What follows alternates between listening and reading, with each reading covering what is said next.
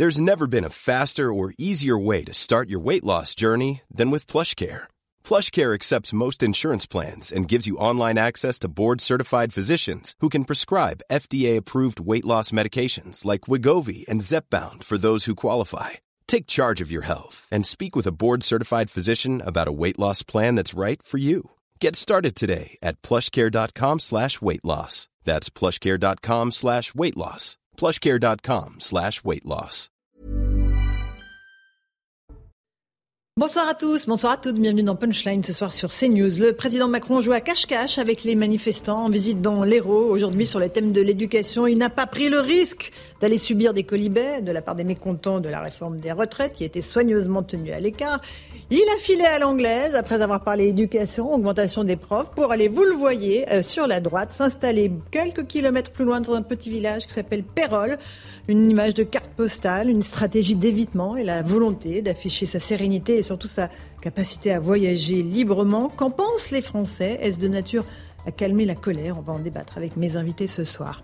On reviendra aussi sur la décision du gouvernement de mettre fin aux retraits de points de permis pour les petits excès de vitesse. Cela fait des mécontents notamment du côté des associations de victimes qui annoncent une mesure démagogique. Voilà, il est 17h. On commence d'abord par le rappel des titres de l'actualité avec Adrien Spiteri.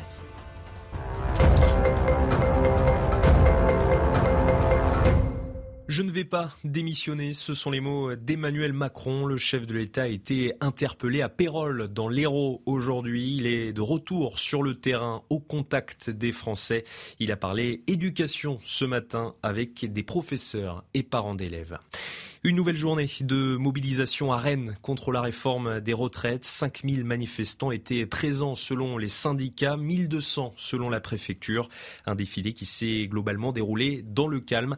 Les syndicats donnent désormais rendez-vous le 1er mai pour une nouvelle journée de mobilisation. Et puis la fusée Starship de SpaceX a explosé en vol après avoir réussi son décollage. La cause n'est pas encore connue. Lundi, une première tentative de lancement avait été annulée dans les dernières minutes en raison d'un problème technique. Le but de ce vol aujourd'hui d'essai était de récolter un maximum de données. Merci Adrien Spiteri pour euh, ce rappel des titres de l'actualité. 17h01, on est avec Eric Nolot. Bonsoir Eric. Bonsoir Merci d'être là. Avec Louis de Ragnel, j'ai le service politique de repas. Bonsoir Louis. Bonsoir Laurence. Euh, Jean-Sébastien Ferjou, directeur du site Atlantico. Bonsoir Laurence. Bonsoir, maître Dylan Slama, avocat. Bonsoir. Et Marc Toitier, économiste. Bonsoir. Bonsoir Laurence. On va tout de suite prendre la direction de l'Hérault parce que il s'est passé quelque chose cet après-midi, la visite d'Emmanuel Macron, euh, qui a commencé à Ganges, euh, une petite ville charmante où les manifestants étaient tenus très très loin euh, du président avec leurs casseroles. D'ailleurs, on a essayé, le préfet avait euh, demandé un arrêt, euh, un arrêté, Louis, d'interdire les dispositifs sonores portatifs. C'est une jolie façon de dire que les casseroles étaient interdites. Ils ne Bon. peuvent pas donner des, des choses aussi, euh, aussi précises que non, des mais c'est énorme. Écoutez, C'est du la- langage la- administratif, cher Laurence. française, Ah, dispositif sonore portatif pour éviter les casseroles. Magnifique. Et les mégaphones, il y a- d'autres choses. On va y revenir. Absolument. On va y revenir, mais parce que le président a fait euh, ce qu'il devait faire à Ganges, dans un collège. Il a discuté, il a parlé des profs, etc. Et puis, il a filé à l'anglaise. Parce qu'il y avait évidemment des manifestants qui l'attendaient de pied ferme. Il a pris euh, son convoi et il est allé à quelques kilomètres dans la petite ville de Pérol pour déjeuner tranquillement. Regardez cette séquence où le président euh, s'attable et nous offre vraiment une image de carte postale. Le premier président qui fait pas marche arrière. Courage. Bonjour Non, ça n'arrivera pas, ça. Macron, on travaille. Exactement. moi aussi, je vais lui serrer la main. Vous allez bien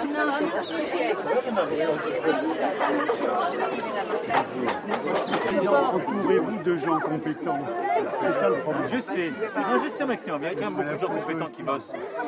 Voilà, on a entendu le président interpellé quand même par quelqu'un sur le thème Macron d'émission. Il a dit Ah non, ça, ça, ça, n'est pas prêt d'arriver. Alors, Johan Usaï est notre envoyé spécial sur place avec Stéphane Héroquier. Johan, expliquez-nous euh, ce petit hors-programme, cette improvisation du président pour échapper aux manifestants. Alors vous avez raison, effectivement, je vous ai entendu dire que le président avait filé à l'anglaise, mais c'est exactement ça. C'est vrai qu'une fois que le voyage officiel d'Emmanuel Macron a pris fin, c'était à, à, il a donc quitté le collège où il était en, en visite euh, aujourd'hui. L'ensemble de la presse qui l'accompagnait pensait qu'il repartait effectivement en direction de l'aéroport pour rentrer à Paris. Pas du tout. Nous avons découvert, en même temps que vous, les journalistes qui accompagnaient le président ont découvert en même temps que vous qu'il était finalement à Pérol. Personne, absolument personne, n'a été euh, prévenu de ce déplacement et pour cause. C'est une opération de communication qui a été montée de toutes pièces par l'Elysée. Le président de la République n'est pas allé à la rencontre des manifestants qui l'attendaient euh, à Ganges. En revanche, il va les rues de, de Pérol, tranquillement, prendre un café, faire des selfies. C'est une manière de montrer que le président, il peut aussi être bien accueilli, qu'il n'y a pas que les sifflets, qu'il n'y a pas que les bruits de casserole. Emmanuel Macron peut encore se déplacer en France. Il n'est pas bunkérisé à l'Elysée. Voilà ce qu'a voulu montrer le président de la, la, République. Pourquoi ne pas prévenir les journalistes? Eh bien, pour qu'il n'y ait pas de fuite, pour que les opposants, pour que ceux qui attendent le président à chacun de ses déplacements n'aient pas le temps de se rassembler à Pérol, n'aient pas le temps de venir l'attendre. Donc, on est véritablement là au cœur, véritablement, d'une opération de communication qui, là, il faut le reconnaître, du point de vue des images qui sont diffusées, euh, est une opération de communication qui est assez réussie. Et, et du coup, Johan, juste pour la petite histoire, vous, vous êtes dans un cadre très bucolique, vous êtes arrêté sur la route hein, pour, nous parler parce que vous ne saviez pas que le président était à Pérol, on est d'accord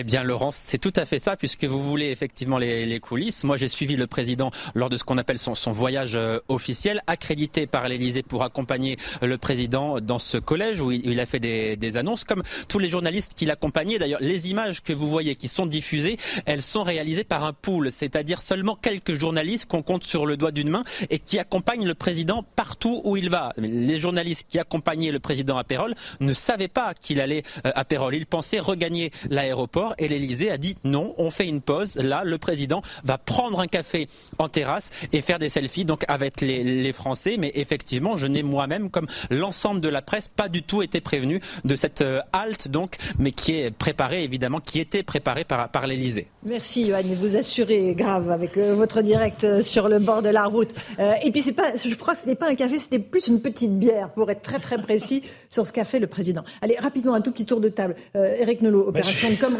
enfin, comme, Parce que peu... le contraste entre les deux images est quand même frappant. Oui, je suis un peu partagé parce que ça ressemble un peu au village Potemkin du, du, ah, du, du passé, c'est-à-dire c'est-à-dire qu'on emmène les journalistes qui risquent pas de poser des questions embarrassantes, les gens qui sont là, bah, c'est pas les manifestants, donc on évite euh, tous les tous les problèmes. Et notre journaliste a dit quand même une phrase terrible. L'opération tente à montrer que le président de la République française peut se déplacer comme il veut dans son pays. Je veux dire, ça, ça, ça, ça suffit à mesurer quand même la dégradation de la situation mmh, si un président de la République est amené à prouver qu'il peut se déplacer dans son pays. Bon, alors il y a des côtés amusants, mais il y a des côtés très inquiétants aussi. Moi, je suis partagé entre les deux. Bon, euh, Marc oui, moi, moi, je, je, assez, je trouve c'est affligeant en fait tout ça. On sait que dans le marketing, que dans la com. Enfin, il y a quand même des. La France aujourd'hui, vous savez que on n'en parle pas, mais demain, il y a des enjeux de notation qui vont peut-être réviser la note de la France, qui va peut-être être dégradée on s'en fiche complètement. La dette publique a atteint des records, euh, l'inflation euh, dans l'alimentaire a atteint des records. Voilà, et, et on, on, fait de la com. C'est quand même triste. C'est-à-dire que ça montre qu'il y a encore une fois une distance -hmm. et qu'on n'est pas dans le concret. Donc moi, je pense qu'encore une fois, on, on, répond à côté. C'est-à-dire que finalement, bon, il y a, il y a des préoccupations des Français qui sont légitimes. Bah bon, ok, mais on reste dans une, uniquement un exercice de communication. Alors c'est vrai que ça marche. Bon, c'est bien, c'est des belles images. Je préfère voir ça effectivement que des voitures brûlées ou des, dire, des présidents euh, insultés. Mais néanmoins, c'est vrai que euh, ben, il faut qu'on aille au-delà. Et je pense que c'est pas uniquement comme ça qu'on va apaiser, euh, même pendant, si on voit ça pendant 100 jours, je pense que c'est comme ça qu'on va apaiser les Français. Oui, ça va être long les 100 jours. Hein, comme ça. Parce qu'il y a des manifs par ailleurs, il y a des poubelles brûlées en même temps par ailleurs. Exactement. Euh, rapidement, Maître oui, Stama. Rapidement, on a souri sur le dispositif sonore portatif. Euh, oui. Moi, alors, ah oui, le voilà, point avocat. Moi, je trouve ça extrêmement grave. Alors déjà, il faudrait expliquer en quoi un portable n'est pas un dispositif sonore portatif. Oui, ça, c'est un exemple. Ou une bouche ou des mains. ça, c'est un premier exemple. Mais il y a beaucoup plus grave que ça, à mon sens. C'est un autre arrêté préfectoral qui a été pris sur la base du code de sécurité intérieure et qui met en place un périmètre de protection. Ça veut dire qu'il met euh, une halte à la disposition et à la liberté d'aller et de venir. Pourquoi est-ce que c'est extrêmement grave? Parce que c'est une disposition qui a été prévue dans le code de sécurité intérieure euh, pour prévenir les risques terroristes. Donc ça veut dire que c'est des mesures mmh. d'exception dont on se sert normalement pour empêcher tout risque terroriste et qu'on a fait passer dans le cadre euh, des attentats qui ont eu lieu en France. Et maintenant, on voit que euh, ces lois qui ont été prises pour prévenir des risques terroristes, maintenant on s'en sert pour liberter la liberté d'expression et pour liberté et pour limiter Limité. la liberté, limiter la liberté d'expression et limiter limiter la liberté de manifester. Donc c'est pour ça que lorsqu'on fait passer des lois dites d'urgence, il y a toujours des gens qu'on n'aime pas trop entendre, en général des avocats ou d'autres personnes soucieux, ou la Ligue des droits de l'homme euh, qui en ce moment euh, se fait beaucoup taper dessus, qui disent attention, faisons extrêmement attention lorsqu'on fait passer, lorsqu'on fait passer ce type de loi, parce qu'un jour on s'en servira pour menacer les libertés individuelles. Bah on est là-dedans parce qu'on se sert de ces dispositifs antiterroristes pour liberté, pour limiter, pardon encore une fois, la liberté d'expression. alors euh, Jean-Sébastien et, ah, Louis, rapidement, parce qu'après on va écouter le président. à l'époque, pour avoir dénoncé l'aspect liberticide justement des dispositions antiterroristes, et on en a des exemples concrets.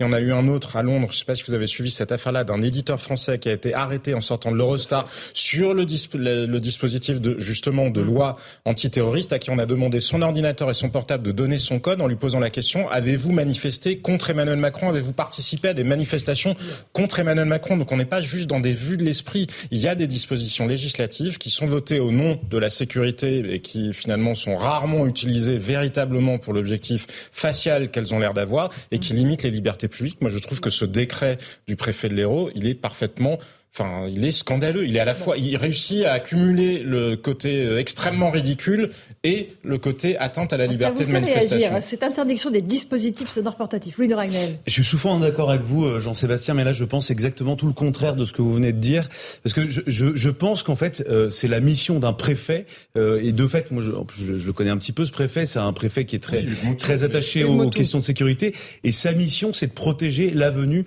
du président de la République. Alors, qu'on limite, euh, non mais que vous puissiez pas, euh, qu'il y ait des, des fouilles, qu'il y ait des palpations de sécurité, qu'il y ait un dispositif qui soit mis en place, c'est tout à fait normal. En revanche, euh, ce qui serait choquant, c'est s'il y avait des gens qui étaient, qui étaient, qui étaient entravés, qui ne pouvaient pas venir, qui, qui avaient, qui ne, qui avaient pas cette liberté de se déplacer. Et là, pour le, coup, de, de protection, c'est ça. Oui, non, mais il, il, il, y a bien des gens qui peuvent se déplacer. Enfin, il, tout, et la difficulté, c'est qu'on pas l'attaquer parce que si on l'attaque, ça met tellement de temps, ça met 48 heures à aller, ça devient sans objet mais, c'est normal. mais moi, moi, ça ne me choque pas. En revanche, qu'est-ce que ça dit Qu'est-ce que ça dit Non, pas du tout, parce que ça, non, mais le roi Charles III vient, euh, s'il était venu en France, on aurait utilisé exactement le même cadre légal, ça n'aurait choqué personne. Quand il y a un convoi de matière nucléaire qui se déplace sur le territoire français, on emploie exactement les mêmes procédures et ça ne me choque absolument pas. Euh, en revanche, le problème, euh, c'est qu'est-ce que ça dit? Ça montre en fait euh, qu'il y a des risques qui pèsent sur la personne du, président de la République et que du coup, on trouve tous les artifices législatifs et administratifs pour essayer de le protéger. Et du coup, je trouve que c'est une illustration de la faiblesse d'Emmanuel Macron. Et en fait, quand vous avez un président qui est fort, réellement, avec une vraie autorité, euh, là, pour le coup, on se pose pas trop ces questions-là. Et quand en fait un président est faible et donc euh, devient un peu autoritaire dans son discours, et donc du coup le dispositif administratif devient comme ça. Et je, voilà, et je trouve que c'est plus ce que ça dit qui est intéressant que, réellement le dispositif. Euh, quand, le discours devient un peu autoritaire. On va écouter ce matin, alors là c'était à c'était la première étape de, sa visite, celle qui était prévue, celle pour laquelle on avait mis les manifestants très très très loin pour pas qu'ils approchent du président. Et il répond comme ça à un certain nombre de choses. Et il, écoutez ce qu'il dit, c'est très intéressant. C'est normal. Non, non, parce que d'abord, vous voyez qu'il y, a une pluralité. Il y a des gens qui ne sont pas contents, il y a des gens qui sont plus calmes, il y a des gens qui sont contents, donc euh, il faut de tout. Et c'est normal que la colère s'exprime, il faut continuer à avancer. Là, on va aussi continuer à avancer sur les projets d'école et tenir les engagements. Et donc, je pense que c'est important aussi de, de montrer qu'on réinvestit très fortement dans notre école, dans nos enseignants. On va faire des avancées, des investissements qui sont historiques. On peut les faire aussi parce qu'on prend des décisions qui sont courageuses à côté. Et on ne peut pas faire ces choses-là si euh, on ne prend aucune décision dans la vie. Voilà, Eric Nolot, hein, il faut continuer à avancer. Oui, bah, il y a un peu du kamikaze hein, quand même chez Emmanuel Macron parce que là, euh, il n'est toujours pas sorti de la, la, crise de la réforme des retraites qui consiste à demander aux Français de travailler plus. Et là, il va demander aux enseignants de travailler plus. Les enseignants, ça représente quand même euh, beaucoup, beaucoup de gens, plus les familles, plus les, les, les, les amis. Donc il euh, il joue pas du tout l'apaisement. Il dit mm. moi j'ai voilà j'ai un programme, je vais l'appliquer jusqu'au bout. Euh, moi je trouve que déjà là les mesures de sécurité prouvent qu'on est dans un état d'énervement euh, maximal. Je me demande jusqu'où ça peut mm. aller. Euh, en quoi mm. consisteront les prochaines mesures de protection? Qu'est-ce qu'il faudra qu'il fasse pour pouvoir s'exprimer, se déplacer en France? Moi, je, franchement, 4 ans, ça va nous paraître très très long, et à lui encore plus peut-être. Euh, il y a une dichotomie entre d'un côté, on dit on prône l'apaisement, voilà, tout va bien se passer pendant 100 jours, on va calmer le jeu, puis finalement, on met quand même régulièrement, quasiment tous les jours, voire plusieurs fois par jour, de l'huile sur le feu. C'est ce que dans les déclarations. Donc c'est ça qui, qui, me, qui me gêne aujourd'hui. Oui, et puis quand finalement la protection du président, c'est tout à fait logique, mais c'est pas avec une casserole qu'on va qu'on va l'agresser. Bon, il y a des coups de casserole qui peuvent faire mal, mais quand même, euh, non, j'imagine. Mais ça c'est peut-être vu, mais bon, c'est là où je note qu'il n'y a jamais eu autant d'hommes qui tiennent des casseroles d'ailleurs. le petit propos ah. féministe de 17h13. Oui, oui, ça dépend ceux qui savent bien ah, cuisiner ou Une épidémie de casseroles dans les mains des hommes. Allez, on non, passe. Mais, non, mais non, encore une fois, c'est-à-dire que. Euh, vous le creuset une collection Star Wars qui s'est super bien vendue. Oui, bah, parce que c'est Star Wars. N'oublions pas qu'aujourd'hui, les Français sont mécontents. Allez-y, Marc. Non, aujourd'hui, les Français sont mécontents pas seulement par rapport euh, aux casseroles ou, euh, ou à la réforme des retraites, mais parce qu'ils ont un gros problème de pouvoir d'achat. C'est ça le problème numéro un qui reste là. Et là, aujourd'hui, on veut, bah, ça va être quoi les mesures? Parce que quand on parle de programme, mais c'est quoi le programme? On parle de la loi travail, on veut, on veut changer Pôle Emploi, etc. Bon, encore un énième machin entre guillemets. Mais c'est quoi le but? C'est quoi la direction? C'est-à-dire que, alors moi je veux bien qu'on euh, qu'on aille vers, quelque part, mais qu'on nous dise où on veut effectivement aller clairement, parce qu'aujourd'hui on ne sait pas finalement. Moi, ce que je trouve perturbant sur ce, point sur les professeurs euh, notamment, c'est qu'on ne comprend pas bien la raison pour laquelle il le fait. Il peut y avoir un rationnel de dire euh, l'éducation nationale, malgré tout, quand vous regardez, vous regardez le rapport de la Cour des comptes, chaque année il y a une masse salariale qui a augmenté et chaque année il y a moins de professeurs en face des élèves. Donc on peut dire globalement, il y a un sujet de management, pas forcément de la responsabilité des professeurs eux-mêmes, mais un sujet de management dans l'éducation nationale. Donc ça peut être une ligne de pensée, de dire bah, attaquons-nous à là où il y a des blocages euh, dans le pays. Mais on a l'impression qu'il le fait surtout finalement pour cliver, pour diviser les gens, comme s'il avait envie de flatter ceux qui ont envie qu'on dise du mal, euh, j'en sais rien, de ceux qui seraient qui feraient de la fraude au Maghreb, comme on a entendu Bruno Le Maire en parler, mmh. euh, des professeurs qui seraient soupçonnés d'être paresseux, de pas travailler.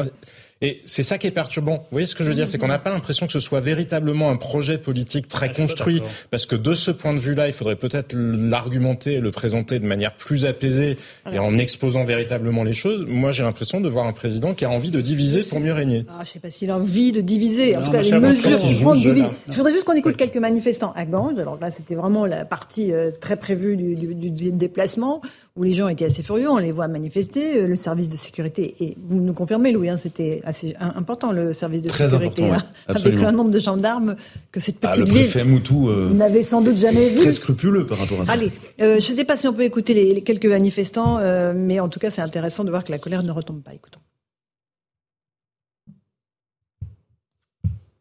Alors, ils arrivent sans doute dans quelques instants.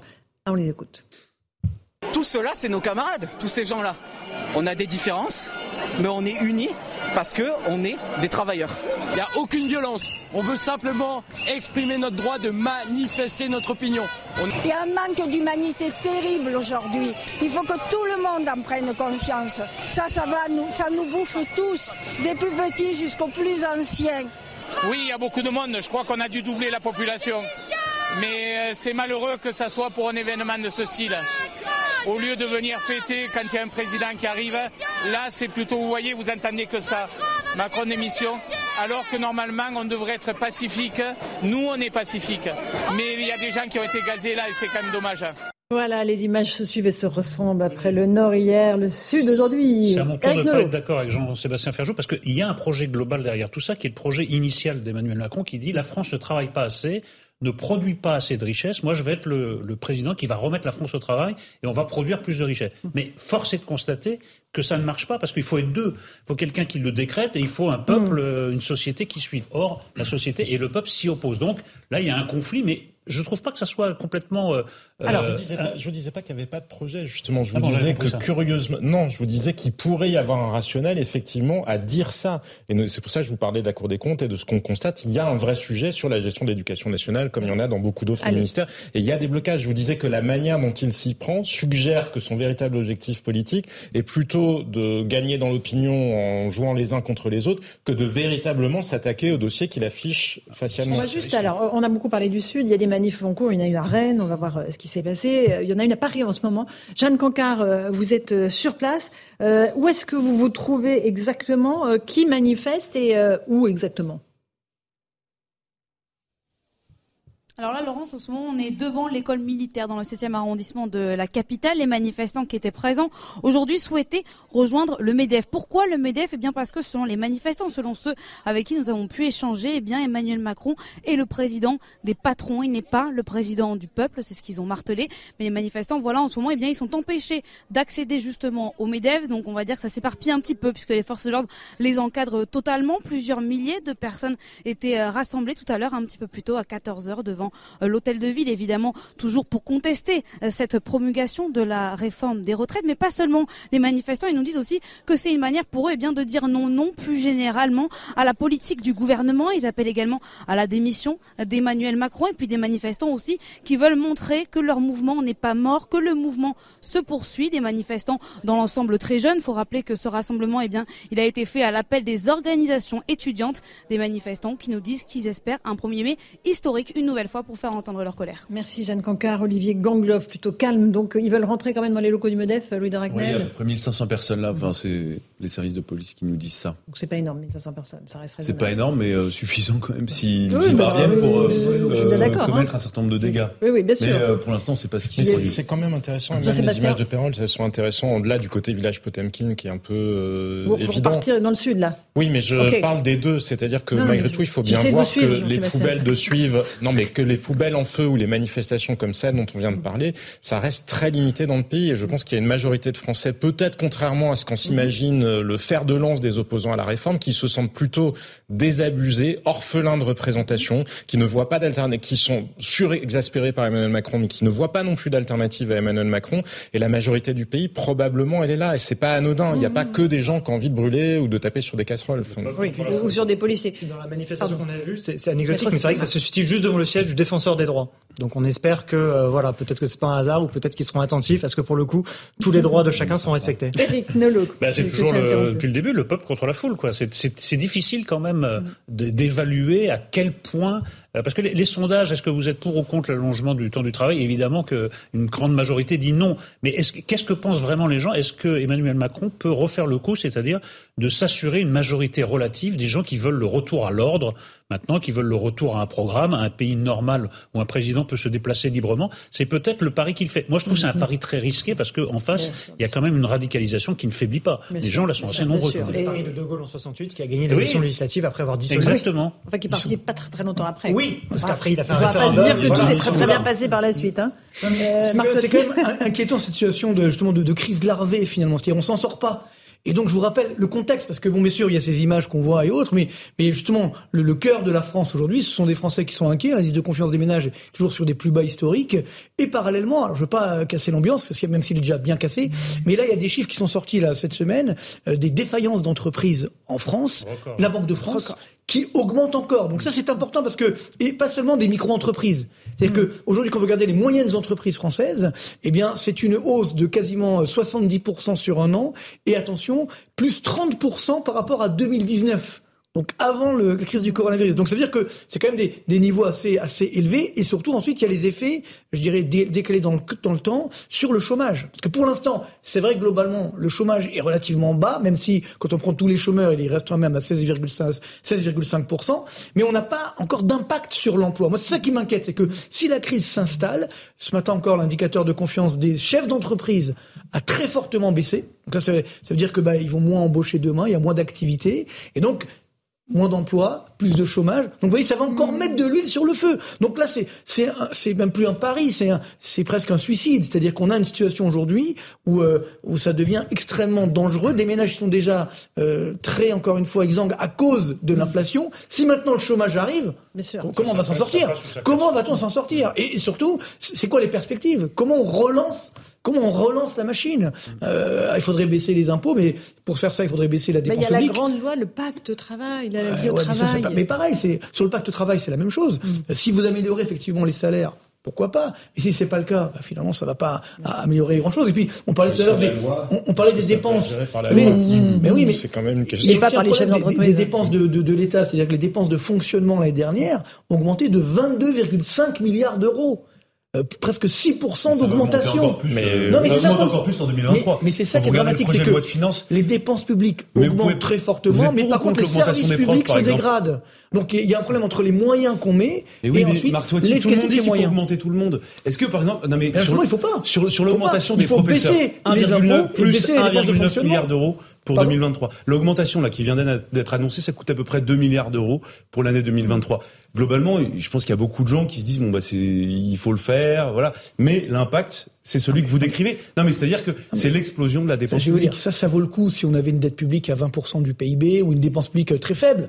Mais je vous rappelle qu'on a une dette publique à bientôt 3 000 milliards d'euros, presque 115% de notre PIB, et surtout la, la dépense publique la dépense publique aujourd'hui, la France est numéro un du monde, c'est 58,5%. Alors, c'est-à-dire c'est le chiffre de l'INSEE. Donc, on peut pas dire qu'il n'y a pas assez de dépenses publiques. Mm. Donc, on va encore augmenter. Et le drame, c'est que si alors que c'était efficace, qu'on avait une croissance forte, que les gens étaient contents, là, on est d'accord. Le mais c'est exactement pas le cas. Non, mais le sujet, pour le coup, qui est une véritable question politique et démocratique, c'est est-ce qu'il faut tailler dans le vif des dépenses là où il y a des gaspillages, ou alors est-ce qu'il faut prendre les fonctionnaires comme variable d'ajustement, parce que de manière générale, on a tendance à prendre les variables comme les Français comme variable d'ajustement. Non, mais ne pas augmenter les traitements des fonctionnaires alors qu'il y a une inflation qui est très élevée, pardon, ça me paraît pas nécessairement. Mais il faut surtout pas, faut pas viser les fonctionnaires contre les autres. C'est simplement mais ce que je veux réduire des dépenses oui. qui finalement on le voit. Mais pas ces dépenses-là.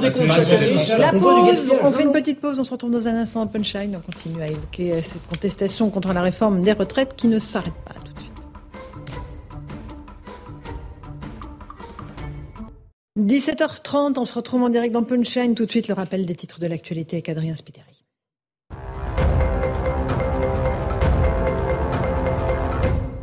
Emmanuel Macron annonce une hausse du salaire des enseignants entre 100 et 230 euros nets en plus par mois dès la rentrée de septembre. Le chef de l'État était en déplacement dans l'Hérault aujourd'hui. Il s'est entretenu avec des professeurs et des parents d'élèves avant un bain de foule à Pérol. Les livreurs des plateformes en France auront désormais une garantie de revenus. Un accord a été trouvé avec les instances représentatives. Le revenu minimal horaire est fixé à 11,75 euros. Un accord avait déjà été trouvé en janvier pour les VTC. Et puis la perpétuité requise contre Hassan Diab au procès de l'attentat de la rue Copernic. Absent, l'unique accusé clame son innocence. Il y a 43 ans, une bombe explosait près de la synagogue faisant quatre morts et des dizaines de blessés. Le verdict sera connu demain dans la journée. Merci Adrien Spiteri pour ce rappel des titres de l'actualité. La contestation contre la réforme des retraites se poursuit. On était euh, dans le sud, on a fait un petit tour à Paris, euh, à Rennes aussi. Il y a eu euh, un certain nombre de manifestants. Écoutez leurs réactions recueillies par notre correspondant. Bah pour l'instant, le dialogue il va être compliqué, hein, puisque on, l'a vu sur plein de domaines. Ils ne cherchent pas à dialoguer. Donc là, maintenant, c'est les retraites. Demain, ce sera une nouvelle loi travail. Puis quoi encore, si je puis dire? Donc, il euh, faut arrêter et il faut l'arrêter définitivement. C'est pour ça qu'on va maintenir toutes les mobilisations. Les casseroles vont le mettre dehors. Ça va additionner aux cloches toutes les nuits, toutes les, tous les jours. Voilà pour euh, ces manifestants, Eric Nolot.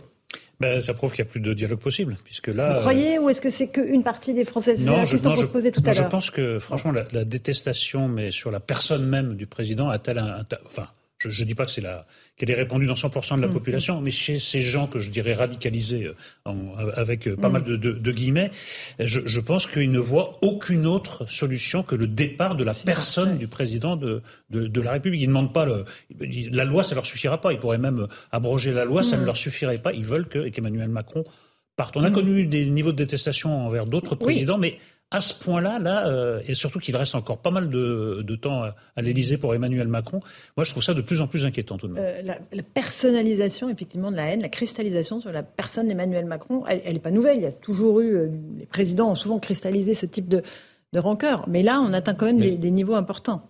On atteint des niveaux importants et je trouve que ça se joue sur deux tableaux différents. Emmanuel Macron lui-même personnalise, il est toujours dans le jeu il ne dit pas nous, il ne dit pas nous avons fait, la majorité et moi-même ou le gouvernement et moi-même, c'est toujours je, rarement la première ministre. Je dis la, je dis la vérité aux Français, je, je, je, j'ai réussi ça, j'ai reconstruit Notre-Dame. Bref, il est toujours dans le jeu et c'est comme s'il crée une hostilité quasiment de personne à personne. Là où François Hollande pouvait agacer des Français, Nicolas Sarkozy pouvait exaspérer et susciter une forme de haine aussi, mais elle était politique.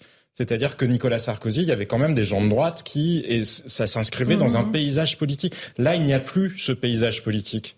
Et donc c'est là où ça, c'est vraiment extrêmement personnalisé et c'est là où ça devient dangereux parce que c'est là où est la nature de la crise démocratique parce que les gens en question, ça n'est pas juste normalement qu'est-ce qui se passait avant? Vous étiez dans une crise sociale, vous étiez exaspéré par un président, par François Hollande parce que vous étiez contre la loi travail par exemple. Mais vous disiez bon un quinquennat c'est pas si long que ça eh ben, la fois d'après, je vais me défouler dans les urnes et il y aura une alternance. Là, l'alternance paraît impossible parce qu'il y a deux grands blocs de l'opinion française, l'un à la gauche et l'autre à la droite, qui ont l'impression que jamais ils n'arriveront au pouvoir. Et en plus, Emmanuel Macron accentue cette situation-là, puisqu'en permanence, il les décrit comme les extrêmes. Et par nature, les extrêmes ne sont pas raisonnables, ils ne sont pas, enfin, par nature, dans son esprit à lui ou dans la description qu'il en fait, il, voilà, il les exclut du pouvoir. Mais la démocratie, c'est une règle. Il n'y a pas que des règles institutionnelles pour que la démocratie fonctionne. Il faut aussi que cette règle fondamentale là qui, elle, n'est pas mhm, écrite, mhm. soit respectée. Il faut que l'alternance paraisse possible.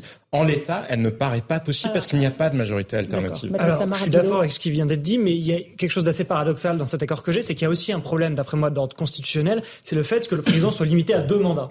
Euh, pourquoi ça pose problème selon moi? D'abord parce qu'à mon avis, euh, les Français devraient pouvoir voter pour qui ils veulent, ça c'est la première chose, une question de principe. Mais la deuxième chose, c'est qu'aujourd'hui, euh, quelque part, il s'en fiche le président. Il sait qu'il va pas se présenter, il sait qu'il va pas. Se... Et d'ailleurs, il y a une crise d'ampleur plus importante encore lors du premier quinquennat, c'était la crise des gilets jaunes, et on avait un président qui, sachant qu'il devrait se présenter, a été quand même plus souple, je trouve, avec les gilets jaunes qu'il ne l'est aujourd'hui, parce qu'il savait qu'il y avait une échéance électorale. Il a mis le temps, mais il y avait Edouard Philippe qui, à mon avis, faisait blocus. Mais en tout cas, il, à la fin, il a fait des efforts. Aujourd'hui, pourquoi il est aussi inflexible? Parce qu'il sait qu'il n'aura pas de compte à rendre devant le peuple parce qu'il sait qu'il ne peut plus se présenter et donc quelque part, euh, moi je pars en 2027 après moi le déluge. Il a, il, a, il a, donné une interview à nos confrères de Sud Radio. Euh, il, il, reprend l'argument de la démocratie et il dit je fais ce que j'ai dit à propos de cette réforme des retraites. Écoutez-le. Moi je crois à la vie démocratique. Beaucoup de gens ont ce commentaire en ce moment. Et donc moi je pense que quand on veut se faire élire, c'est bien de dire ce qu'on va faire. Je l'ai fait. Moi j'ai fait campagne, compris sur cette terre, parfois en me faisant secouer, en disant je, je mettrai la retraite à 65 ans on a, négocié, on a fait du compromis avec les forces syndicales, politiques. On a fait 64 ans, l'accélération des cotisations jusqu'à 43 ans, et on a fait aussi beaucoup de concessions pour les carrières longues, pour les petites retraites, pour les métiers les plus pénibles. Donc on a Mais je fais ce que j'ai dit le nombre de jeux et de mois, je n'ai pas compté, mais je pense qu'on n'est pas loin de 10 hein, en, une, moins d'une minute. C'est vrai qu'on on, le voit même plus, mais en fait, c'est quand on fait attention, il y a un nombre de jeux et de mois qui, est assez incroyable. le, problème, c'est qu'il y a aussi, je pense qu'il y a de l'usure quand même, parce qu'il était déjà, rappelez-vous, ministre de l'économie de François Hollande. Ah, il faut pas l'oublier cette, cette, période-là. Donc où déjà il, bon, il commence à se faire remarquer, à dire euh, moi je, etc. Donc c'est ça. Et puis pareil, la, la, période du coronavirus globalement, enfin bon, on, va pas revenir sur euh, sur ça, mais on nous a enfermés. Alors bon, au début, ok, d'accord, je dis pas, mais après, ça a duré trop longtemps, ça aussi. Et donc il y a, y a, une sorte de rancœur, et quand on y pense, bah voilà, on, on se réfère à lui. Donc je pense que même dans l'inconscient collectif, il y a une sorte de, de haine qui s'est cristallisée, et là on le voit bien. Et, et c'est là où ça devient très difficile, c'est que euh, justement, même s'il peut pas se représenter, mais il y a, y a un intérêt supérieur justement au sien, c'est celui de la France. Justement, il devrait dire aujourd'hui. C'est ce qu'il bah, défend. Pour le coup, il dit justement, je suis prêt à payer de ma popularité l'intérêt de la France. Le problème, c'est que les Français ne croient pas que c'est l'intérêt de la France. C'est même pas ça. Regardez ce qui se passe, euh, ce qui s'est passé au niveau donc de, de ce, ces mm. trois derniers mois. On a laissé la situation euh, s'enliser. Peut-être qu'il fallait pas faire les formes des retraites aujourd'hui, tout de suite. On n'était pas à six mois près. Attendre que l'inflation reparte un petit peu à la baisse, mieux expliquer d'ici là, etc. Donc là, euh, euh, on est en train de, alors qu'on avait un pays relativement stable, relativement calme, on a aujourd'hui, je pense, une crise sociétale qui est dramatique. dernier mot, vraiment juste un cours, hein. tout petit mot, oui, sur cette réforme des retraites. Le problème, c'est que là, il cumule un double truc. D'habitude, les gens trouvent les réformes injustes. Là, non seulement il y a des gens qui la trouvent injuste, mais il y en a d'autres qui la trouvent euh, pas suffisante. Ah oui, mais elle est pas qui la trouve euh, finalement insignifiante. Et donc quand vous cumulez le double, c'est-à-dire que mettre le pays à feu et à sang pour une réforme que les uns trouvent abominablement injuste. Et dont les autres disent bah ça ne sert à rien parce que dans trois ans on sera obligé de revenir dessus, ça n'a quand même pas grand Mais il y a quand même quelques mesures sucrées qui ont été annoncées, notamment hier à propos de la sécurité routière. Ça ne vous a pas échappé que Gérald Darmanin ah bah ça coûte peut-être, euh, ça rapporte de l'argent aux automobilistes, ça mécontente non, non, ça rapporte zéro aux automobilistes. C'est les amendes demeurent. Je ah laisse, oui, oui, pardon, ça enfin, euh, Vous avez eu les points qui me font moins vite sur votre permis. Voilà. Moins de stages, moins de points en moins. Alors, euh, donc, euh, plus de retrait de points euh, pour des tout petits excès de vitesse, en dessous de 5 km heure. On fait le point avec Marine Sabourin, euh, qui a demandé leur avis aux automobilistes. Et puis on en parle parce que ça fait évidemment débat du côté des, notamment des ligues de victimes sur la sécurité routière, évidemment. Ce radar flash plusieurs fois par jour des dizaines d'automobilistes qui dépassent euh, très légèrement la limitation de vitesse fixée à 30 km h Certains euh, automobilistes excédés ont même vandalisé ce radar comme vous pouvez le voir sur nos images. Alors à partir du 1er janvier 2024, en cas de léger dépassement, il n'y aura plus de retrait de points sur le permis. Une mesure évidemment bien accueillie de la part des automobilistes. Je vous propose de les écouter. Moi, je pense que c'est bien parce que tous les points que j'ai perdus, je les ai perdus à 2 km heure près, au-dessus de la limite autorisée. Alors, euh, Mais c'est bien, mais c'est pas assez pour les, les professionnels, quoi. Parce que nous, on travaille sur les routes, des fois, euh, ils ont caché sur les apps, tout ça aussi. Hein. C'est pas que les radars Hein. Bah, je, vais respecter parce que de toute façon, je fais pas attention euh, si je vais à 5 de plus ou 5 de moins. Donc, je vais respecter comme je le fais d'habitude. Et puis voilà simplement. C'est une mesure de bon sens, explique euh, Gérald Darmanin, qui répond aux critiques en expliquant que ce n'est pas une mesure euh, démagogique au regard de la situation économique et sociale actuelle. Maître Slama, est-ce que c'est une bonne idée ou pas selon vous? Oui, moi je pense que c'est une bonne idée. Euh, d'ailleurs, je trouve ça bizarre de la part de Darmanin, de Monsieur Darmanin, de le justifier par euh, un contexte économique. Euh, d'après moi, c'est aussi une mesure de bon sens au vu de la non-dangerosité quand même du fait d'excéder la vitesse de 5 km/h.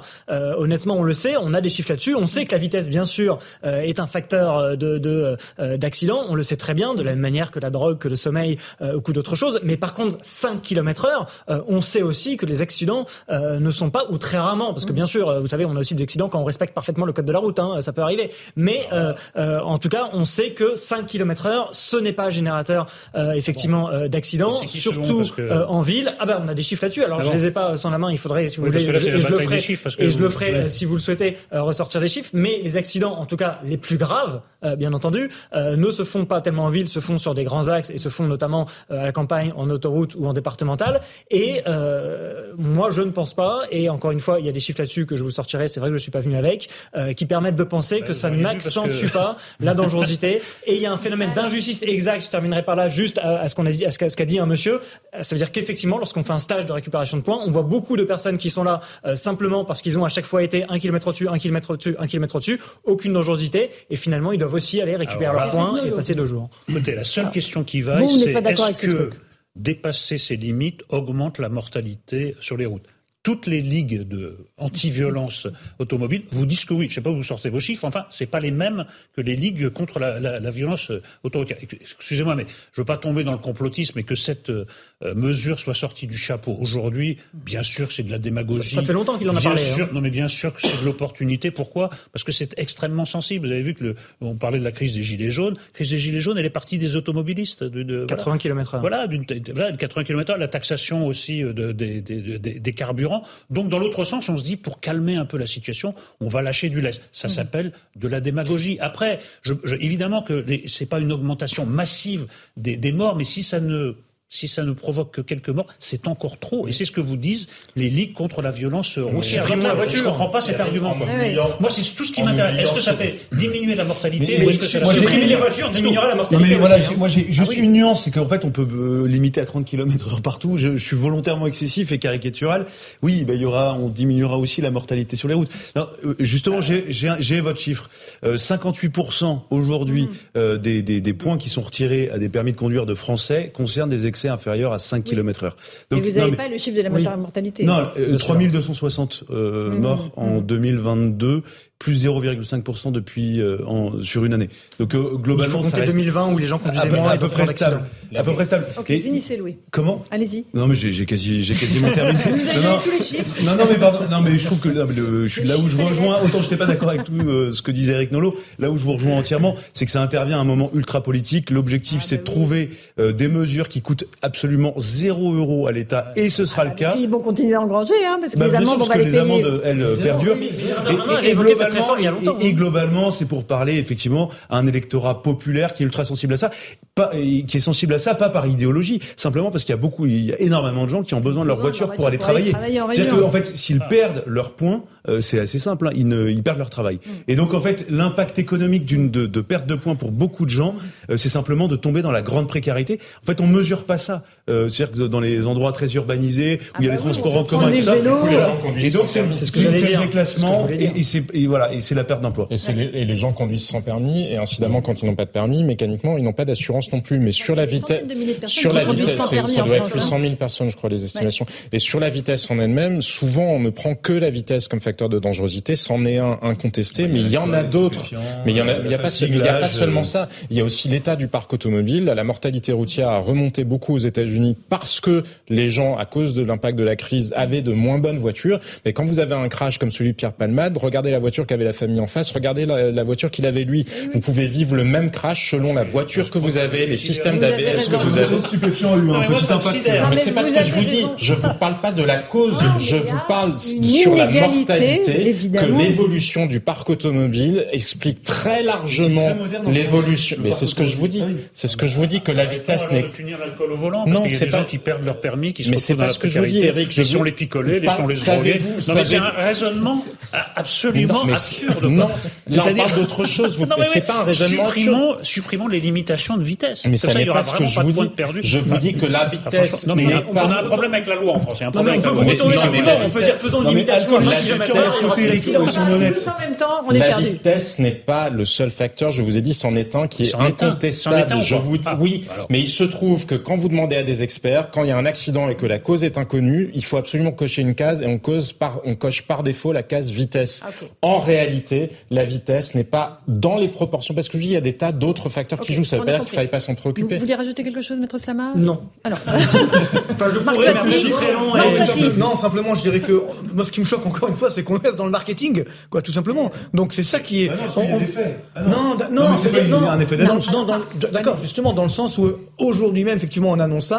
Bon, c'est, moi, je trouve qu'effectivement, c'est du bon sens. Danemark, en repassant à 90, a baissé la mortalité par rapport à Peut-être que demain, Madame Hidalgo va réduire la vitesse à 50 km à Paris. Enfin, euh, donc on verra sur le périph', sur le périph', sur le périph', sur le périph', sur le périph'. Mais peu importe, ce que je veux dire par là, c'est que encore une fois, moi, je trouve que on va pas acheter les Français comme ça faut, faut, faut, être sérieux, c'est-à-dire que on va pas tenir quatre ans comme ça. On va pas faire de l'apaisement quatre ans comme ça en, en donnant des, des, des, des petits bonbons. Si, ici, ça, regardez, ouais, bah, ça, ça, marche, mais entre vous et moi, euh, ça marche pas. Donc non, mais non, je pense que les Français sont pas dupes. Mais alors, qu'est-ce qu'ils veulent les Français Non, mais les Français, ils veulent simplement, ils veulent deux choses. Ils veulent du pouvoir d'achat et retrouver une perspective d'avenir. Donc pour leur donner du pouvoir d'achat, ben c'est pas compliqué. Il faut baisser les impôts. Par exemple, la CSG que tout le monde paye, CRDS qui étaient des impôts temporaires créé par Michel Rocard en 1991.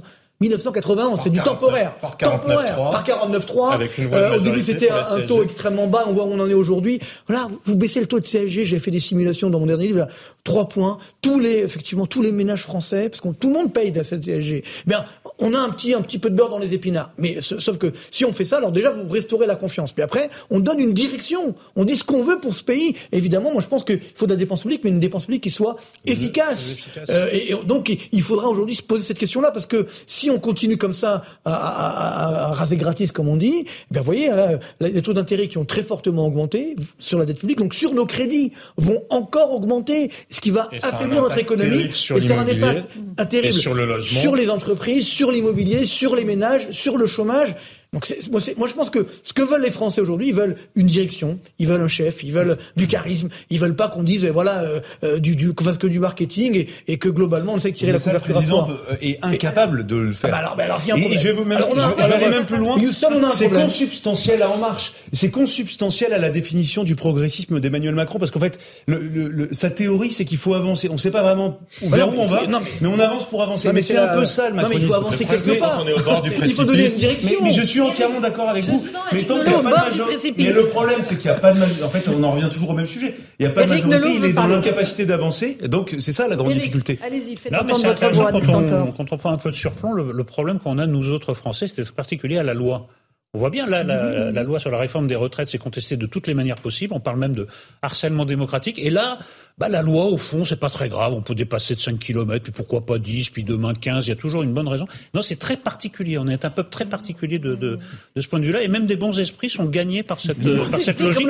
C'est très mais, mais, y a, non, mais pas seulement, c'est très. Mais cher Eric, il n'y a rien d'illégal. Le jour où il y a une évolution de la loi, le jour où il y a des changements sur des niches fiscales, je sais pas, euh, parce que euh, vous avez une nounou et que, euh, je sais pas quoi, c'est mieux défiscaliser à plus 5%, on n'est on n'est pas des escrocs. Vous voyez ce que je veux dire? Mais c'est exactement pareil rapporté à la question des points. il n'y a rien Qu'est-ce qu'il faut lâcher jusqu'où? Pourquoi est-ce qu'on réprime encore euh, les, les, les, les, resquilleurs dans le métro, par exemple? Parce que s'ils ne pouvaient pas resquiller, mais s'ils ne pouvaient pas resquiller, ils ne pourraient pas aller à leur travail, ils perdraient leur travail, ils se retrouveraient dans la misère. Vous pouvez tout prendre comme ça et dire, allez, la loi, hop là Là où je ne suis pas d'accord avec vous, là où vous êtes un tout petit peu caricatural, c'est que vous prenez l'exemple du vol, vous avez pris l'exemple. Non mais et puis on peut rouler bourré, c'est ça ce que vous dites et, et, le sauf que tout ça, c'est illégal. Non mais tout ça c'est illégal. Là, la légalité, c'est ce que je vous dis. Mais non, on fait simplement évoluer en fait quelque chose qui pénalise les gens.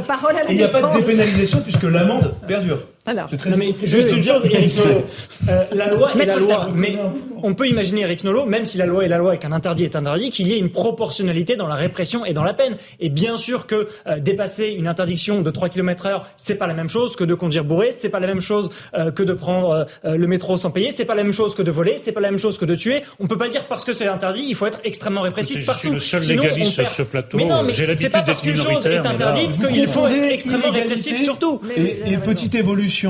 Voilà. de la légalité. Petite évolution. Petite évolution. Mais non, mais en, sou... non, mais pour le en fait, voilà, on va mettre en prison tous ceux qui font des excès de vitesse. Mais non, mais il n'y a aucun dommage pour la santé, il n'y a, rien. Non, mais pour le dommage. Mais, non, mais, non, mais, l'alcool. la question, vous voulez qu'on mette en prison ceux qui euh, font des excès de vitesse? Voilà.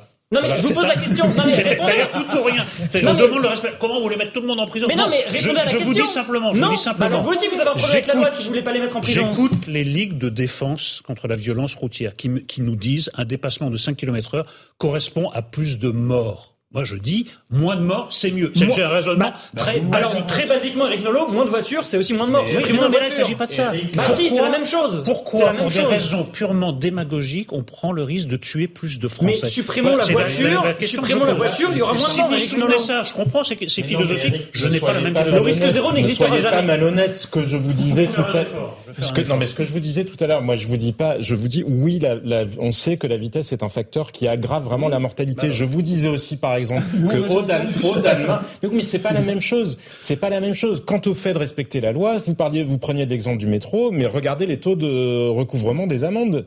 Parce que ça fait bien longtemps que justement pour une certaine catégorie de population, si vous êtes contrôlé, vous, vous allez la payer. Il y a beaucoup d'autres bah personnes qui ne vont bah jamais les payer. Et on le sait parfaitement. Donc pour le coup, oui, on a un mais c'est un problème bah différent de là l'adaptation. Pour le coup, la loi s'adapte. Après, on peut penser que c'est une adaptation démagogique, à mauvais escient. Si je peux me permettre de rajouter quelque chose, nous avons le taux de recouvrement des, amendes et des impôts de notre pays. Là, on est les services publics les, les, plus performants du monde. Ah, bah, disons que les amendes. Les amendes, c'est 25% de recouvrement dans certains ah, départements. Bah alors les impôts. Non, mais non, on a 90%. on a des moyens informatiques justement pour euh, pour éviter certaines fraudes, etc. Donc des contrôles qui sont là. Mais c'est vrai qu'il y a un problème justement parce qu'on a l'impression que c'est toujours la même qui paye. C'est-à-dire c'est la classe ah, moyenne. Là, là, on a parlé par exemple de, la fraude fiscale. Ça de, moi, je parle pas de la fraude fiscale, mais de l'évasion fiscale, qui n'est pas une fraude, bien entendu. C'est la désobéissance civile. Non, mais on pense qu'il y a trop d'impôts et de gaspillage en France. C'est la désobéissance civile. Ce qui est l'évasion fiscale, c'est pas la désobéissance civile. Non, mais vous pouvez plus rien dire aux zadistes. C'est le plus mauvais argument. Nous sommes numéro un mondiaux des impôts. Donc ça, il n'y a pas de problème. Mais le problème qu'on a aujourd'hui, c'est que qui va avoir accès euh, aux produits justement d'évasion fiscale Ce sont ceux qui ont les moyens de se payer un fiscaliste. Alors que ceux qui n'ont pas les moyens, donc en l'occurrence la classe moyenne, ben, ils vont devoir payer plein pot et puis on va on va pas les lâcher entre guillemets. On va leur faire des redressements. Euh, non, la classe moyenne. C'est vrai. Si, la classe. Mais ils se posent aucune question. Ah, mais, justement, il faut payé la. C'est ça qui est très inégalitaire. C'est ça, la défiscalisation. On a un système d'impôt tellement complexe mhm. qu'il est très inégalitaire, je pense, parce que ben, eh ceux qui n'ont pas accès justement à des moyens de, de pour payer moins d'impôts, qui n'ont pas la formation tout simplement, ben eux ils payent plein pot. Pour préciser, juste pour préciser la boutade que j'ai juste pour préciser la boutade. Et là, ça va être parce que quand hein. Sandrine Rousseau ou, ou autres justifier leur désobéissance civile, ils croient que leur cause est juste. Moi, je vous dis, parce que l'évasion fiscale, c'est pas de la fraude fiscale. Je ne sais pas si vous vous rendez compte, vous vous adressez à des gens qui respectent la loi, alors c'est très bien, vous respectez la loi. Et ensuite, vous vous adressez à ceux qui ne la respectent pas et vous dites, à partir de maintenant, on va changer la loi. Vous que vous la respectiez ou que vous ne la respectiez pas, c'est la même chose. Je trouve le message catastrophique pour des raisons démagogiques. Voilà pour le duo de. Bonsoir à tous et bonsoir à toutes. Bienvenue dans Punchline ce soir sur CNews et sur Europe 1. Emmanuel Macron tente d'éviter les casserolades. En visite dans un collège de l'Hérault, il a annoncé des augmentations pour les professeurs, mais il a pris soin de ne pas aller à la rencontre des manifestants qui ont été tenus à distance. Il a préféré filer à l'anglaise, déjeuner dans une autre ville, à Pérol, où l'ambiance était plus calme. Combien de temps va-t-il pouvoir jouer au chat et à la souris avec les Français? J'irai à leur rencontre, mais s'ils sont prêts à parler, car les casseroles et les œufs, c'est pour faire de la cuisine, a-t-il notamment affirmé. De nombreuses manifestations se sont déroulées aujourd'hui pour protester toujours et encore contre cette réforme des retraites. Les syndicats rassemblent leurs forces pour la mobilisation du 1er mai. Voilà pour les grands thèmes de nos débats de ce soir. Ce sera juste après le rappel des titres de l'actualité de 18h.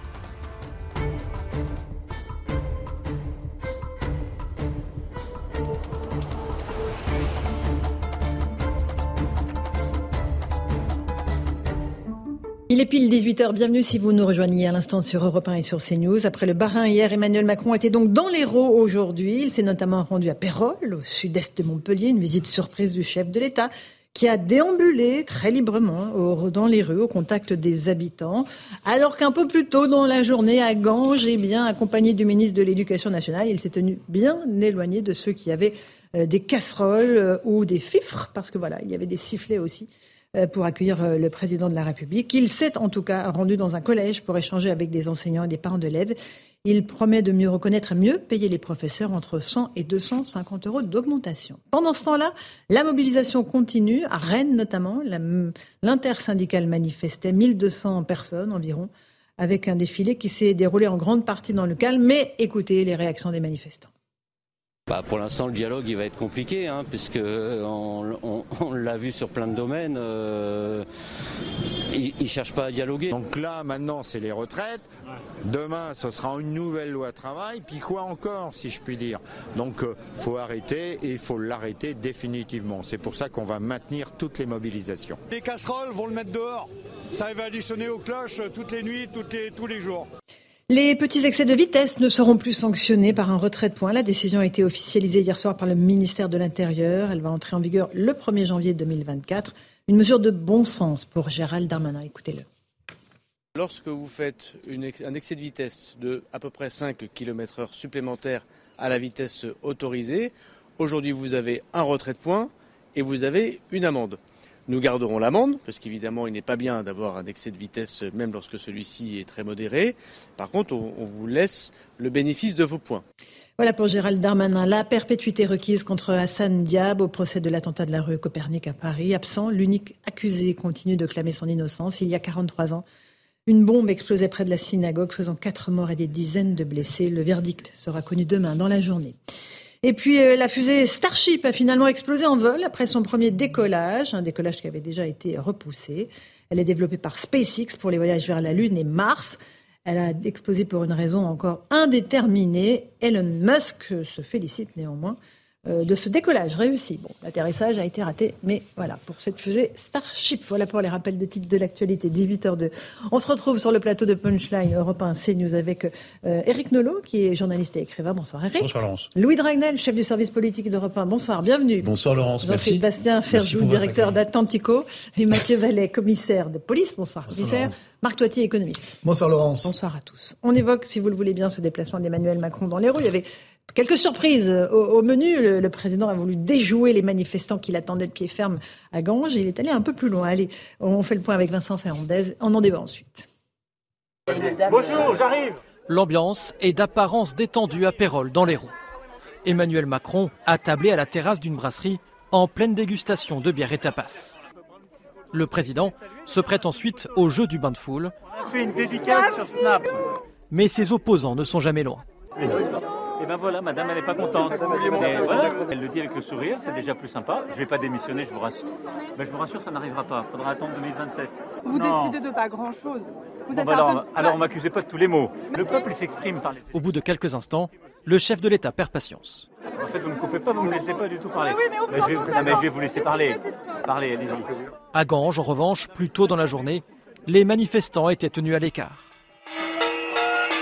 Un concert de casseroles tout de même assez bruyant pour provoquer cette petite phrase du président lors d'un échange avec les élus. La résistance, effectivement, elle est un peu loin, on l'entend pas, mais euh, elle est là. On ira la voir. Mais on peut aller la voir, moi. Ah ben, je, pense, je pense qu'ils vous attendent. Moi, je vais toujours devant, si les gens sont prêts à parler. Je pense qu'ils sont prêts à parler. C'est pour juste euh, les œufs et les casseroles, euh, c'est pour faire la cuisine chez moi. Non, non, non, je pense que les gens sont prêts à parler.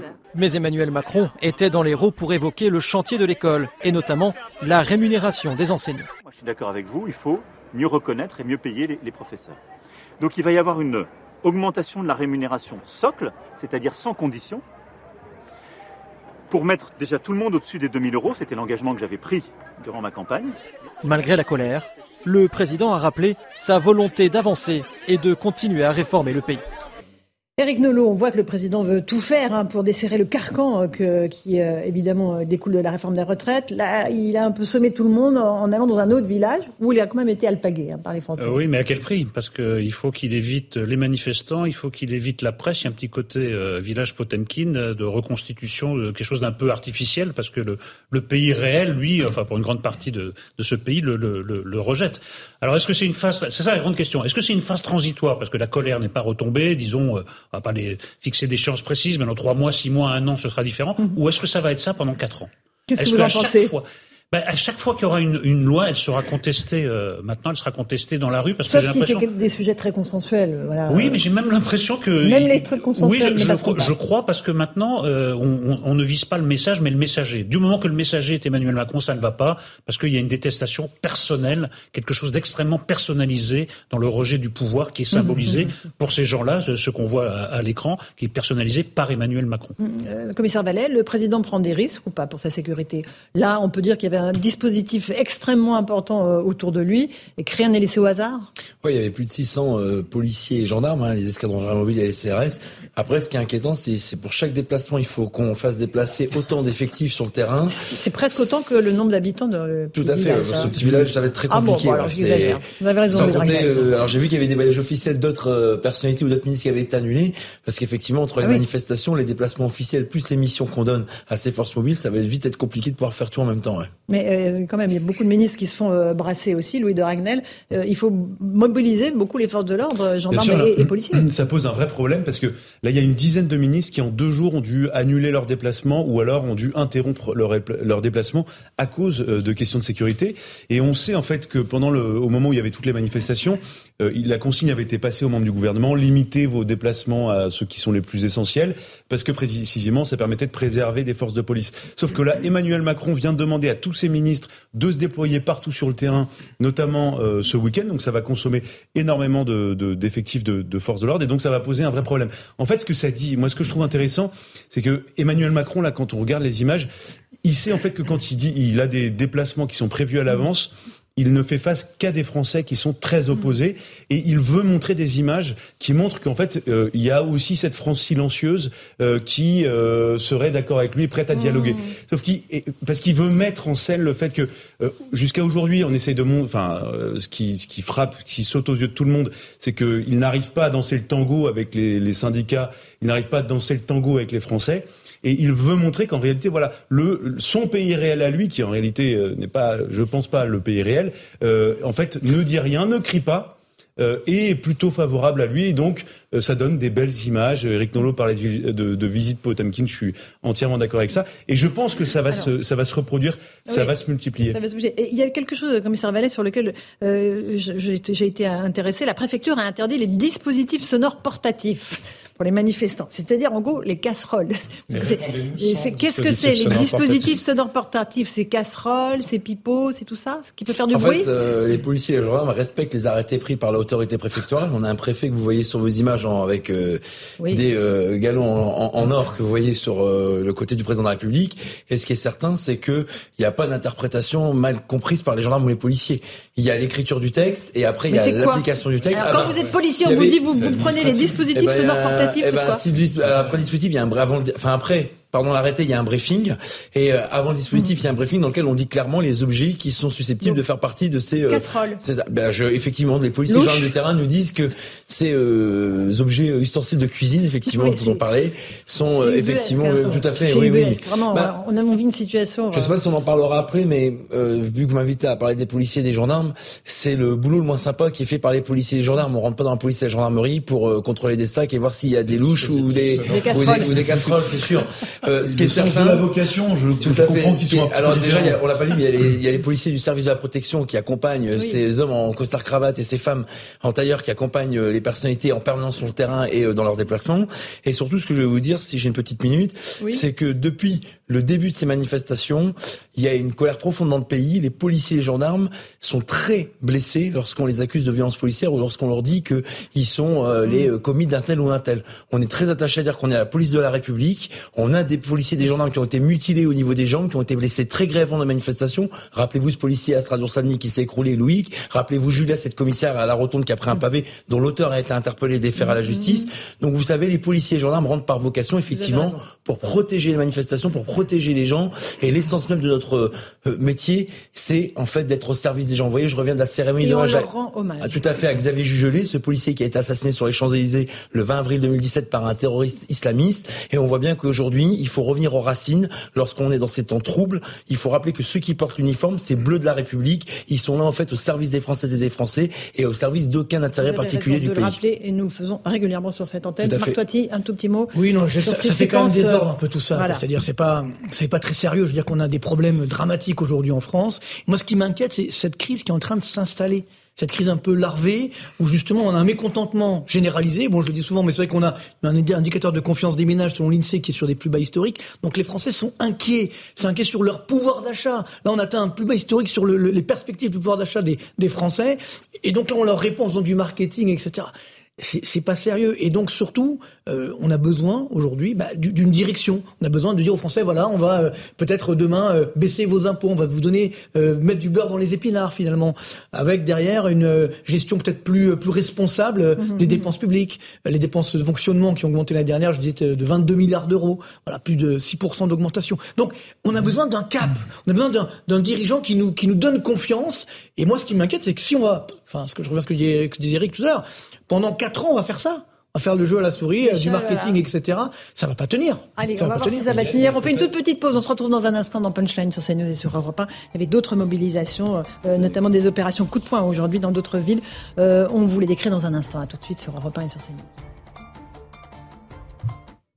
18h16, on est en direct dans Punchline sur CNews et sur Europe 1. Eric Nolot, j'espère que vous avez votre casserole. Faites attention parce que la, police euh, en ou la préfecture peut vous la confisquer. Non mais pas. moi, j'aimerais bien avoir la liste exhaustive parce que la casserole c'est le plus célèbre. Mais est-ce que qu'est-ce qu'il y a d'autre Qu'est-ce qu'il y a Qu'est-ce qu'un dispositif Les corps de chasse. Bon, bref, euh, on rigole, mais ça en dit quand même long. Euh, je ne sais pas si on en est quand même à taper sur des casseroles pour protester en France. C'est vous, Jean-Sébastien, qui me disait cette réflexion. C'était Louis?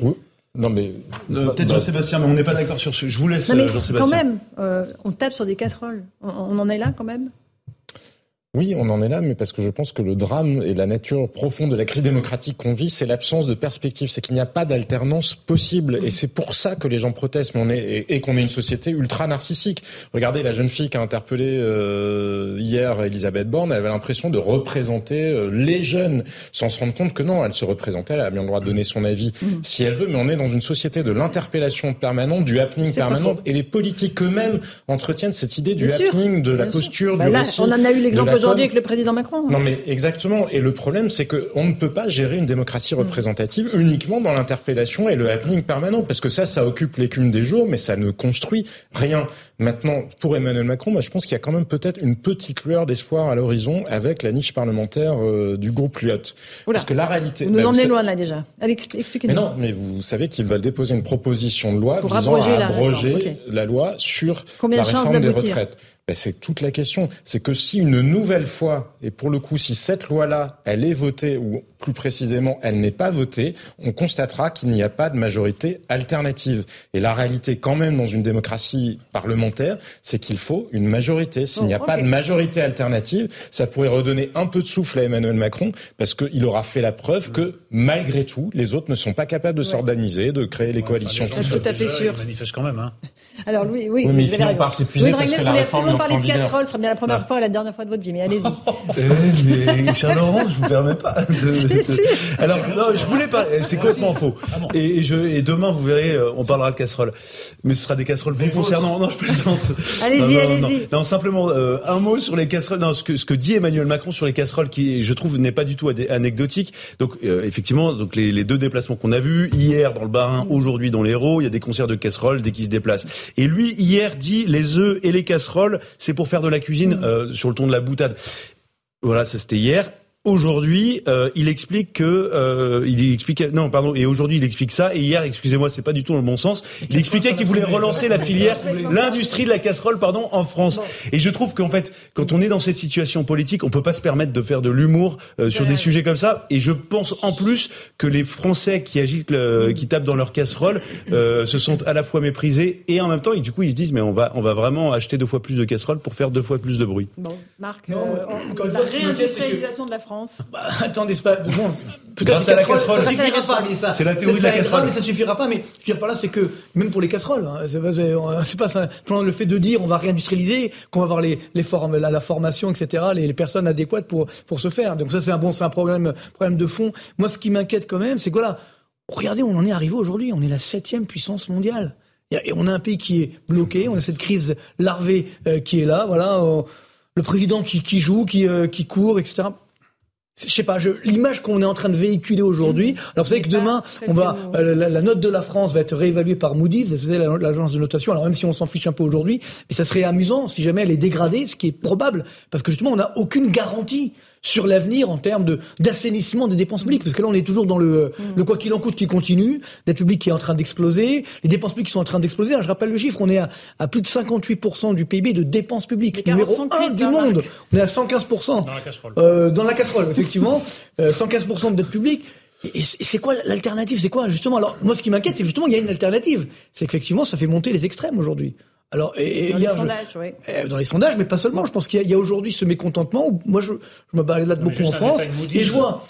si, la note est dégradée, alors qu'on nous expliquait que la réforme des retraites c'était pour calmer. Euh, alors, pour, calmer les marchés. Alors, si en plus la mm. réforme passe et qu'on nous dit ben, quand même la note est dégradée. Ah oui, là, ça, ça, fera mal. Ça fera mal. Et donc, euh, sachez que la conséquence elle est très claire parce que pour les Français du quotidien, c'est qu'effectivement, ça va générer une nouvelle augmentation des taux d'intérêt qui ont déjà énormément augmenté euh, cette dernière année. Donc ça veut dire un coût du crédit qui est plus cher, donc moins d'investissement, moins de consommation, un secteur immobilier qui, qui va souffrir. Donc euh, là aussi, les Français au quotidien vont le vivre malheureusement euh, parce que justement on a une situation où il y a, même malgré la réforme des retraites, parce que elle a tellement été justement amendée que dans 3-4 ans, il faudra la refaire. Et donc clairement aujourd'hui, on n'a pas résolu le problème du financement de la retraite. On va, on va revenir juste aux manifestations, parce qu'il y en avait euh, dans plusieurs villes, Rennes, à Paris aussi. On fait le point avec Thomas Bonnet, puis je repasse la parole, commissaire Mallet.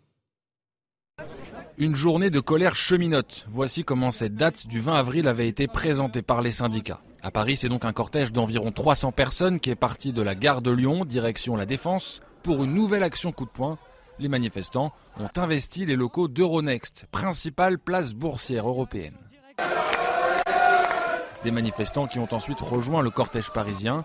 Ils étaient plusieurs milliers rassemblés cet après-midi sur la place de l'Hôtel de Ville. Les cheminots mobilisés aussi à Lyon, où ils ont manifesté à l'intérieur de la gare Lyon-Pardieu, jusqu'au retrait, pouvait-on notamment lire sur leur banderole. Mobilisation qui s'est étendue au-delà des cheminots. À Rennes, ils étaient 5000 selon les syndicats, 1200 selon la préfecture. Un chiffre nettement inférieur aux semaines précédentes. Précisons que la région Bretagne est actuellement en période de vacances scolaires. Pour Serge Bourgin et Cyril Lechevestrier, représentants à Rennes de Sud et de la CFTC, l'essentiel est de continuer à occuper le terrain mais aussi d'adresser un message au président de la République. L'objectif pour nous, c'est effectivement de le paralyser et on pense que le mouvement, il est tellement ancré qu'il ne pourra rien faire et on est bien content qu'il ne puisse rien faire de manière euh, antisociale, si je puis dire. On a toujours le soutien de la, très très fort soutien de la population, hein, euh, chez les travailleurs, même, même au-delà, donc euh, montrer qu'on est toujours présent, qu'on lâche rien. Notez que la CFDT n'avait pas appelé à manifester ce jeudi, préférant mobiliser ses troupes pour la journée du 1er mai, que l'intersyndicale espère historique. Là, il y a des manifestations faites par les syndicats, il y avait aussi des opérations coup point, et il y a toutes les manifestations sauvages, euh, commissaire Vallet. Et ça, c'est un véritable problème pour les forces de l'ordre, parce que tout peut dégénérer en quelques instants. Oui, quand elles sont déclarées, qu'elles sont, organisées, comme on l'a vu depuis janvier, que c'est 12 journées nationales d'action pour les forces de l'ordre, c'est du pain béni, puisqu'on a des interlocuteurs, on a des personnes aguerries à ces manifestations, on a des parcours parfois compliqués, comme on l'a vu sur votre antenne, et comme on a pu le montrer récemment. Et c'est surtout, oui, euh, alors d'abord en France, il faut être très clair, parce que je vois qu'il y a beaucoup de débats sur les réseaux sociaux avec ça. La loi n'interdit pas à une personne de participer à une manifestation non déclarée. En revanche, si elle est interdite et que la personne maintient le droit de manifester dans cette zone interdite, c'est une contravention prévue par la loi. Ça, c'est très clair. Donc en réalité, moi j'ai eu l'occasion avec des effectifs de bac de nuit ainsi que des collègues, notamment euh, la semaine dernière, après la déclaration du président de la République et après les différentes allocutions. Alors à chaque fois qu'il y a une allocution, derrière, on a des cortèges sauvages. Donc c'est vrai qu'on prie pour qu'il moins d'allocutions possible parce que d'ailleurs on le paye sur le terrain. Mais en réalité, euh, plus sérieusement, on a des profils très jeunes environ 18-30 ans. Les interpellations en flagrant délit qui ont été opérées, notamment avec les collègues que j'avais l'honneur de commander, c'était des dégradations volontaires par incendie, c'était des dégradations volontaires en réunion. On avait des personnes donc qui avaient 18-30 ans, qui n'étaient pas connues des services de police, qui déambulent, qui sont très rapides, qui s'adaptent très vite, qui se transporte à un endroit de la capitale, à Paris, mais même à Lyon, à, Bordeaux ou à Lille ou à Marseille très rapidement, ce qui oblige les forces à intervenir rapidement, à être mobiles. Et donc c'est là qu'on voit que les brigades anticriminalité, les brigades de répression d'action violente à moto à Paris sont très efficaces parce que nous, on a couru près de 2 km à pied pour rattraper les queues de cortège ou pour anticiper les mouvements qu'ils opéraient dans la capitale afin de faire les dégradations et les différentes exactions que vous avez pu voir sur les différents reportages que vous avez diffusés. Et derrière, lorsqu'on est à moto, lorsqu'on a des moyens beaucoup plus rapides pour les anticiper et aller au contact pour les interpeller, c'est beaucoup plus simple, mais en réalité, c'est aussi très casse-gueule parce que lorsqu'on fait l'interpellation, c'est à ce moment-là que, en ordre public, mmh. en violence urbaine, on fait jamais des belles images parce que parfois aussi, on a des personnes qui sont récalcitrantes et qui ne se laissent pas faire. Et après, le plus euh, dramatique dans tout ça, c'est que les personnes interpellées avec qui ont discuté, elles disaient faire ça par adrénaline, par passion de vouloir défier les forces de l'ordre et parce que ça donnait un sens à leur soirée de vouloir faire euh, ça dans la capitale, le notamment. 1er mai, ça s'annonce comment le 1er mai? Parce que les syndicats veulent une mobilisation massive, ils veulent beaucoup de monde dans la rue. On imagine bien que les éléments radicaux, les black blocs, seront aussi au rendez-vous. Mais vous savez, aujourd'hui, euh, Laurence Ferrari, la réponse, doit être européenne les Black Blocs, par exemple à Sainte-Soline, là où les gendarmes ont eu maille à faire avec ces activistes violents. Ils ont été recrutés en Espagne, en Italie, en Allemagne, voire en Angleterre. Ils font la tournée des popotes en Europe pour amasser le maximum d'éléments radicalisés violents pour faire la guerre aux policiers et aux gendarmes et pour avoir des images fortes et ensuite se victimiser et dire que la violence, elle vient de ceux qui incarnent l'autorité. Donc là, pour ce 1er mai, je, en réalité, je vous dis, je suis très inquiet. On en parlait cet après-midi avec des collègues, notamment des compagnies d'intervention de la préfecture de police de Paris. On va avoir beaucoup de monde dans les cortèges, c'est très bien puisque ça sera des manifestants par nature Pacifique. Par contre, on risque d'avoir une grosse nébuleuse d'activistes violents, hein, ce qu'on appelle les black blocs par l'action qu'ils entreprennent en se mimant et en grimant pardon de noir et en agissant rapidement et euh, en se dispersant rapidement par eux-mêmes. Et donc, on espère que effectivement euh, les instructions seront très claires parce que au plus vite on impacte, on interpelle, on disperse ces fauteurs de troubles qui se mettent en tête de cortège. Il y a 5-6 ans, ils se mettaient en fin de cortège. Aujourd'hui, ils font un bras d'honneur au syndicat en disant c'est nous qui incarnons la mobilisation sociale, c'est nous qui incarnons la défiance vis-à-vis des autorités, c'est nous qui prenons la tête des mouvements sociaux qui dévoient complètement par de la violence contre les biens des particuliers, les biens des commerçants. Quand on voit que on a une agence intérim, on a une agence de voyage qui est saccagée par des gens qui sont majoritairement issus du milieu bourgeois, on voit à quel moment il y a un sens combat social que ces gens-là ne veulent absolument pas faire. Donc pour le premier mai, très inquiet, très inquiet parce que je pense que la violence malheureusement va s'inviter. Ce que j'espère, c'est que nos collègues rentreront sur leurs deux jambes à la fin de la vacation parce que c'est le but que tout se passe bien. Malheureusement, je pense que ce ne sera pas l'attention des individus violents. Le commissaire Vallet évoquait tout à l'heure Sainte-Sonie. Il y a aussi une, alerte pour ce week-end, hein, c'est ça, avec euh, euh, une nouvelle euh, zone à défendre, c'est ça euh, Sur un projet de construction d'autoroute Il y a un projet d'agrandissement d'un autoroute, l'A69 dans le Tarn, et donc il y a une grosse manifestation effectivement qui est prévue. et, et enfin, c'est des rassemblements mhm. qui ont lieu ce week-end, samedi et dimanche. Il y a 2000 personnes attendues, une centaine d'éléments radicaux anticipés, et ce qui donne, du coup, il y, a, il y a un déploiement de force qui est quand même très important pour l'endroit. Il y a plus de 8 unités de force mobile, donc 8 compagnies de CRS et escadron de gendarmes mobiles, euh, et puis un dispositif qui a été mis en place par le préfet euh, sur place, qui est euh, c'est un dispositif comme si on s'attendait à quelque chose de vraiment très grave. C'est-à-dire qu'il y, y, a interdiction dans toutes les stations-service du département de, de, remplir des bidons d'essence, interdiction de survol même par drone euh, de toutes les surfaces même agricoles du département, et puis un, tout un, un, certain nombre de mesures voilà qui ont été prises. Donc c'est quelque chose qui est suivi de très près euh, par le ministère de l'Intérieur.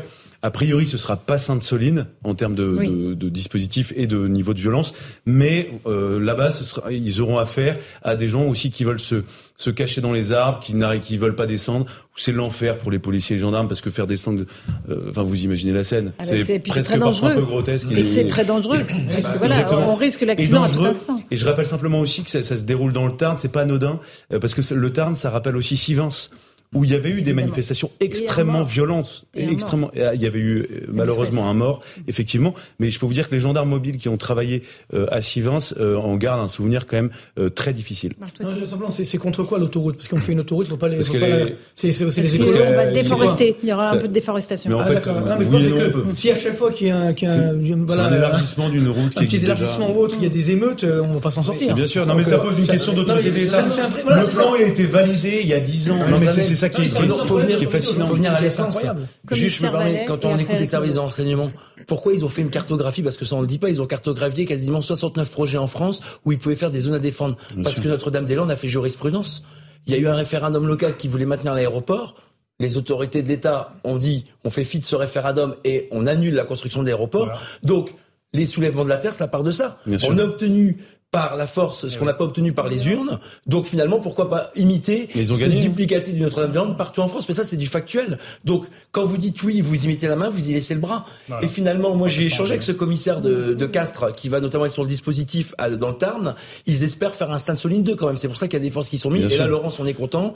On va pouvoir enfin utiliser les drones. Le décret d'application est sorti. ça que le Conseil d'État vous autorise à, utiliser les drones de surveillance. Hein. Exactement. Le préfet, en motivant un arrêté sur un espace bien particulier avec les manifestations, on pourra faire comme nos adversaires. un préfet remarquable utiliser les, des drones. Les drones. Euh, euh, non, mais c'est parfaitement euh, résumé. C'est-à-dire qu'il y a un conflit entre la légalité, représentée par le Parlement, le gouvernement, ce qu'on veut, et la légitimité, et en plus avec des précédents. Notre-Dame-des-Landes, on s'assoit sur le référendum, et le CPE, bah, la ah, loi, est, la loi est votée et on décide de ne pas l'appliquer. Donc maintenant, les gens se disent, mais c'est possible d'obtenir autrement, enfin de, de, de, vaincre autrement que par la légalité. Donc c'est un encouragement formidable. Et en plus, ils ont compris, les Gilets jaunes, que plus le niveau de violence est élevé, plus on risque d'obtenir la victoire.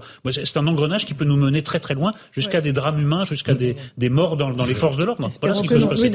Et ce que je trouve intéressant, c'est qu'en fait, il y a beaucoup d'associations, il y a dix ans, qui étaient dans ce qu'on appelle la non-violence euh, chère à mon voisin de gauche, euh, et, et, qui, et qui, non, je, par rapport à l'évasion fiscale, non, non, par rapport à, ce que vous disiez tout à l'heure sur l'évasion fiscale, euh, la désobéissance civile et donc la non-violence, et qui, et, maintenant, en fait, on basculait clairement dans les actions violentes, et je, ça, on vient de recevoir cette note des services de renseignement, par exemple, ce soir, euh, la police parisienne est en alerte parce que Extinction Rebellion veut euh, commettre des, des, des, dégradations, veut attaquer des agences bancaires à Paris, dans Paris, dans, Paris, dans plusieurs arrondissements.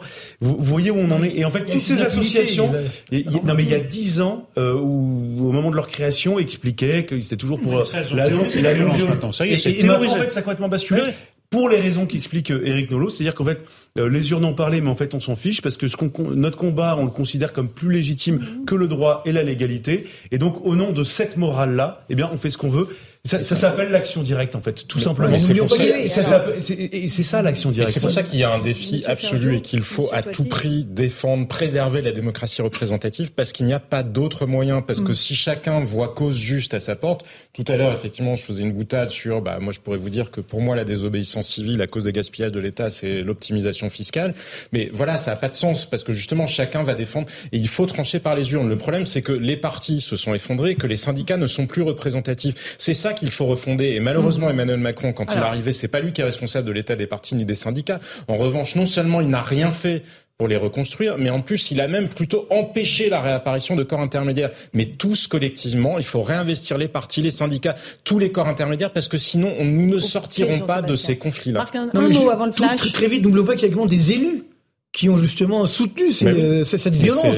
C'est ça qui est assez incroyable. Donc c'est ça qui, qui, qui m'inquiète. Peut-être des manifestations ah, Exactement. Même à, l'Assemblée, on voit comment c'est la foire d'empoigne. Donc on donne pas l'exemple. Donc c'est ça que je voulais très 18h32 en direct dans Punchline sur CNews Europe 1, le rappel des titres avec Adrien Spiteri.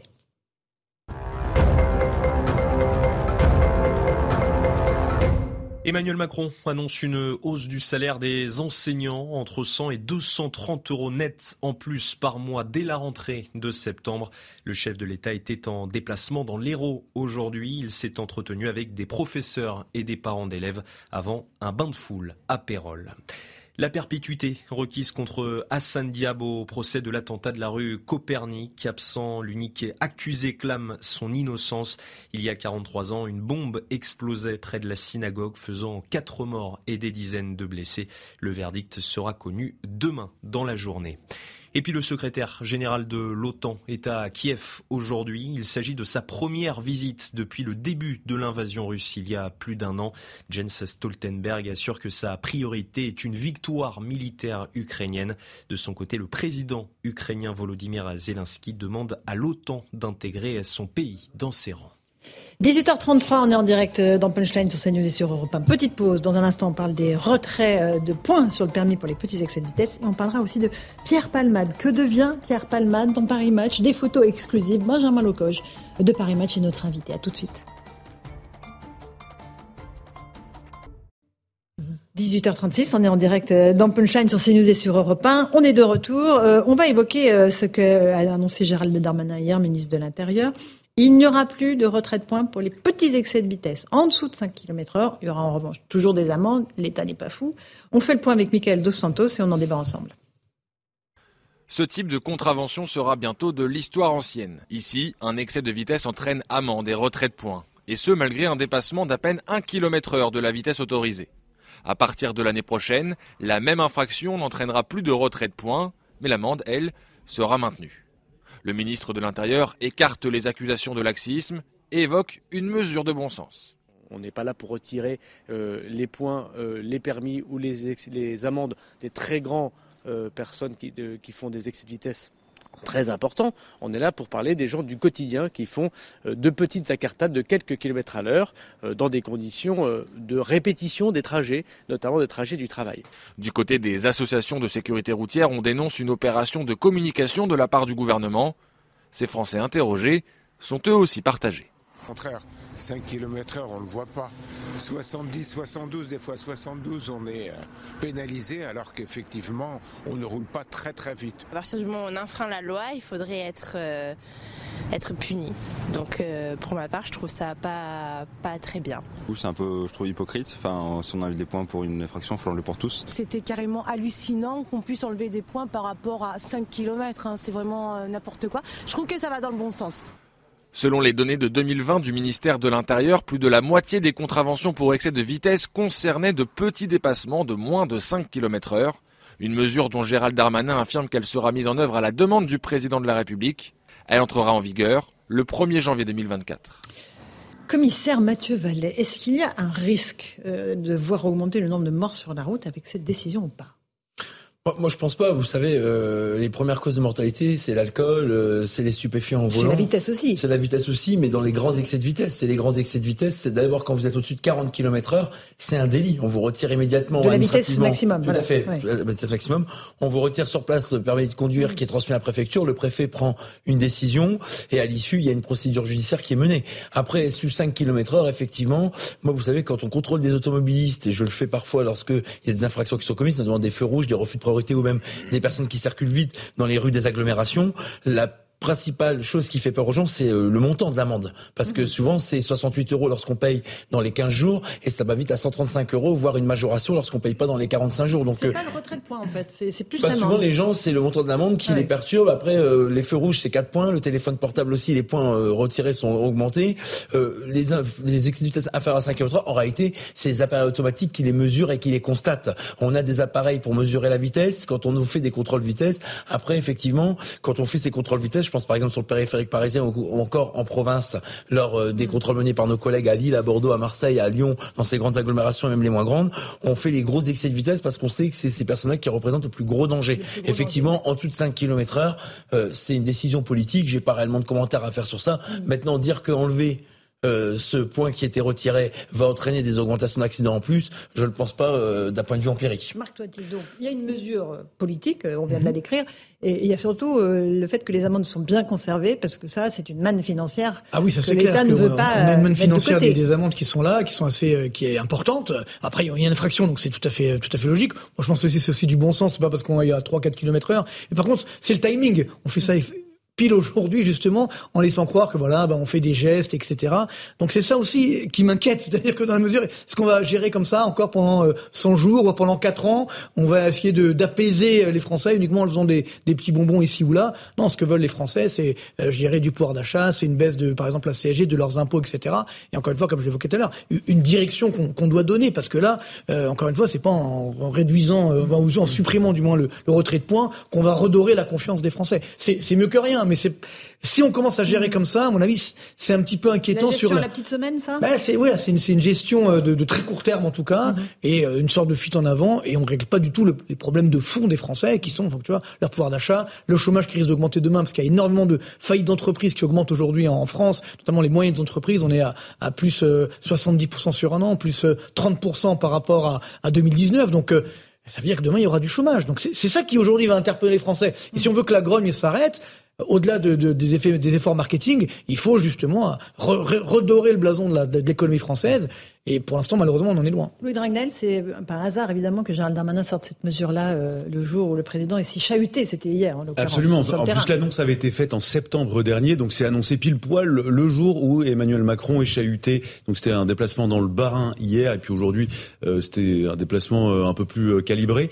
Mais en fait, ce que je trouve intéressant, c'est que le gouvernement, en faisant ce type d'annonce, augmentation du salaire des professeurs, plus cette mesure sur les retraits de points, en fait, ce qu'on voit, c'est qu'ils essayent d'agir avec des mesures non législatives. Comme ils n'ont pas la majorité à l'Assemblée nationale, les seules choses sur lesquelles ils ont un peu de prise et ils essayent de parler au grand public, quoi, aux Français, eh ce sont ce type de mesures je comprends très bien ce que vous dites, c'est-à-dire qu'on voit pas le cap, on sait pas, il y a aucune direction en fait par rapport à ces mesures. C'est euh, par-ci par-là, on voit bien euh, la question du point. C'est pour les catégories populaires, euh, les classes moyennes et les gens qui ont vraiment besoin. Ceux qui sont en région, qui peuvent pas, s'ils ont pas leur voiture, aller au travail. Pour qui en fait la voiture est quasiment un outil de travail, même s'ils ne s'en servent pas pour travailler, mais pour aller travailler.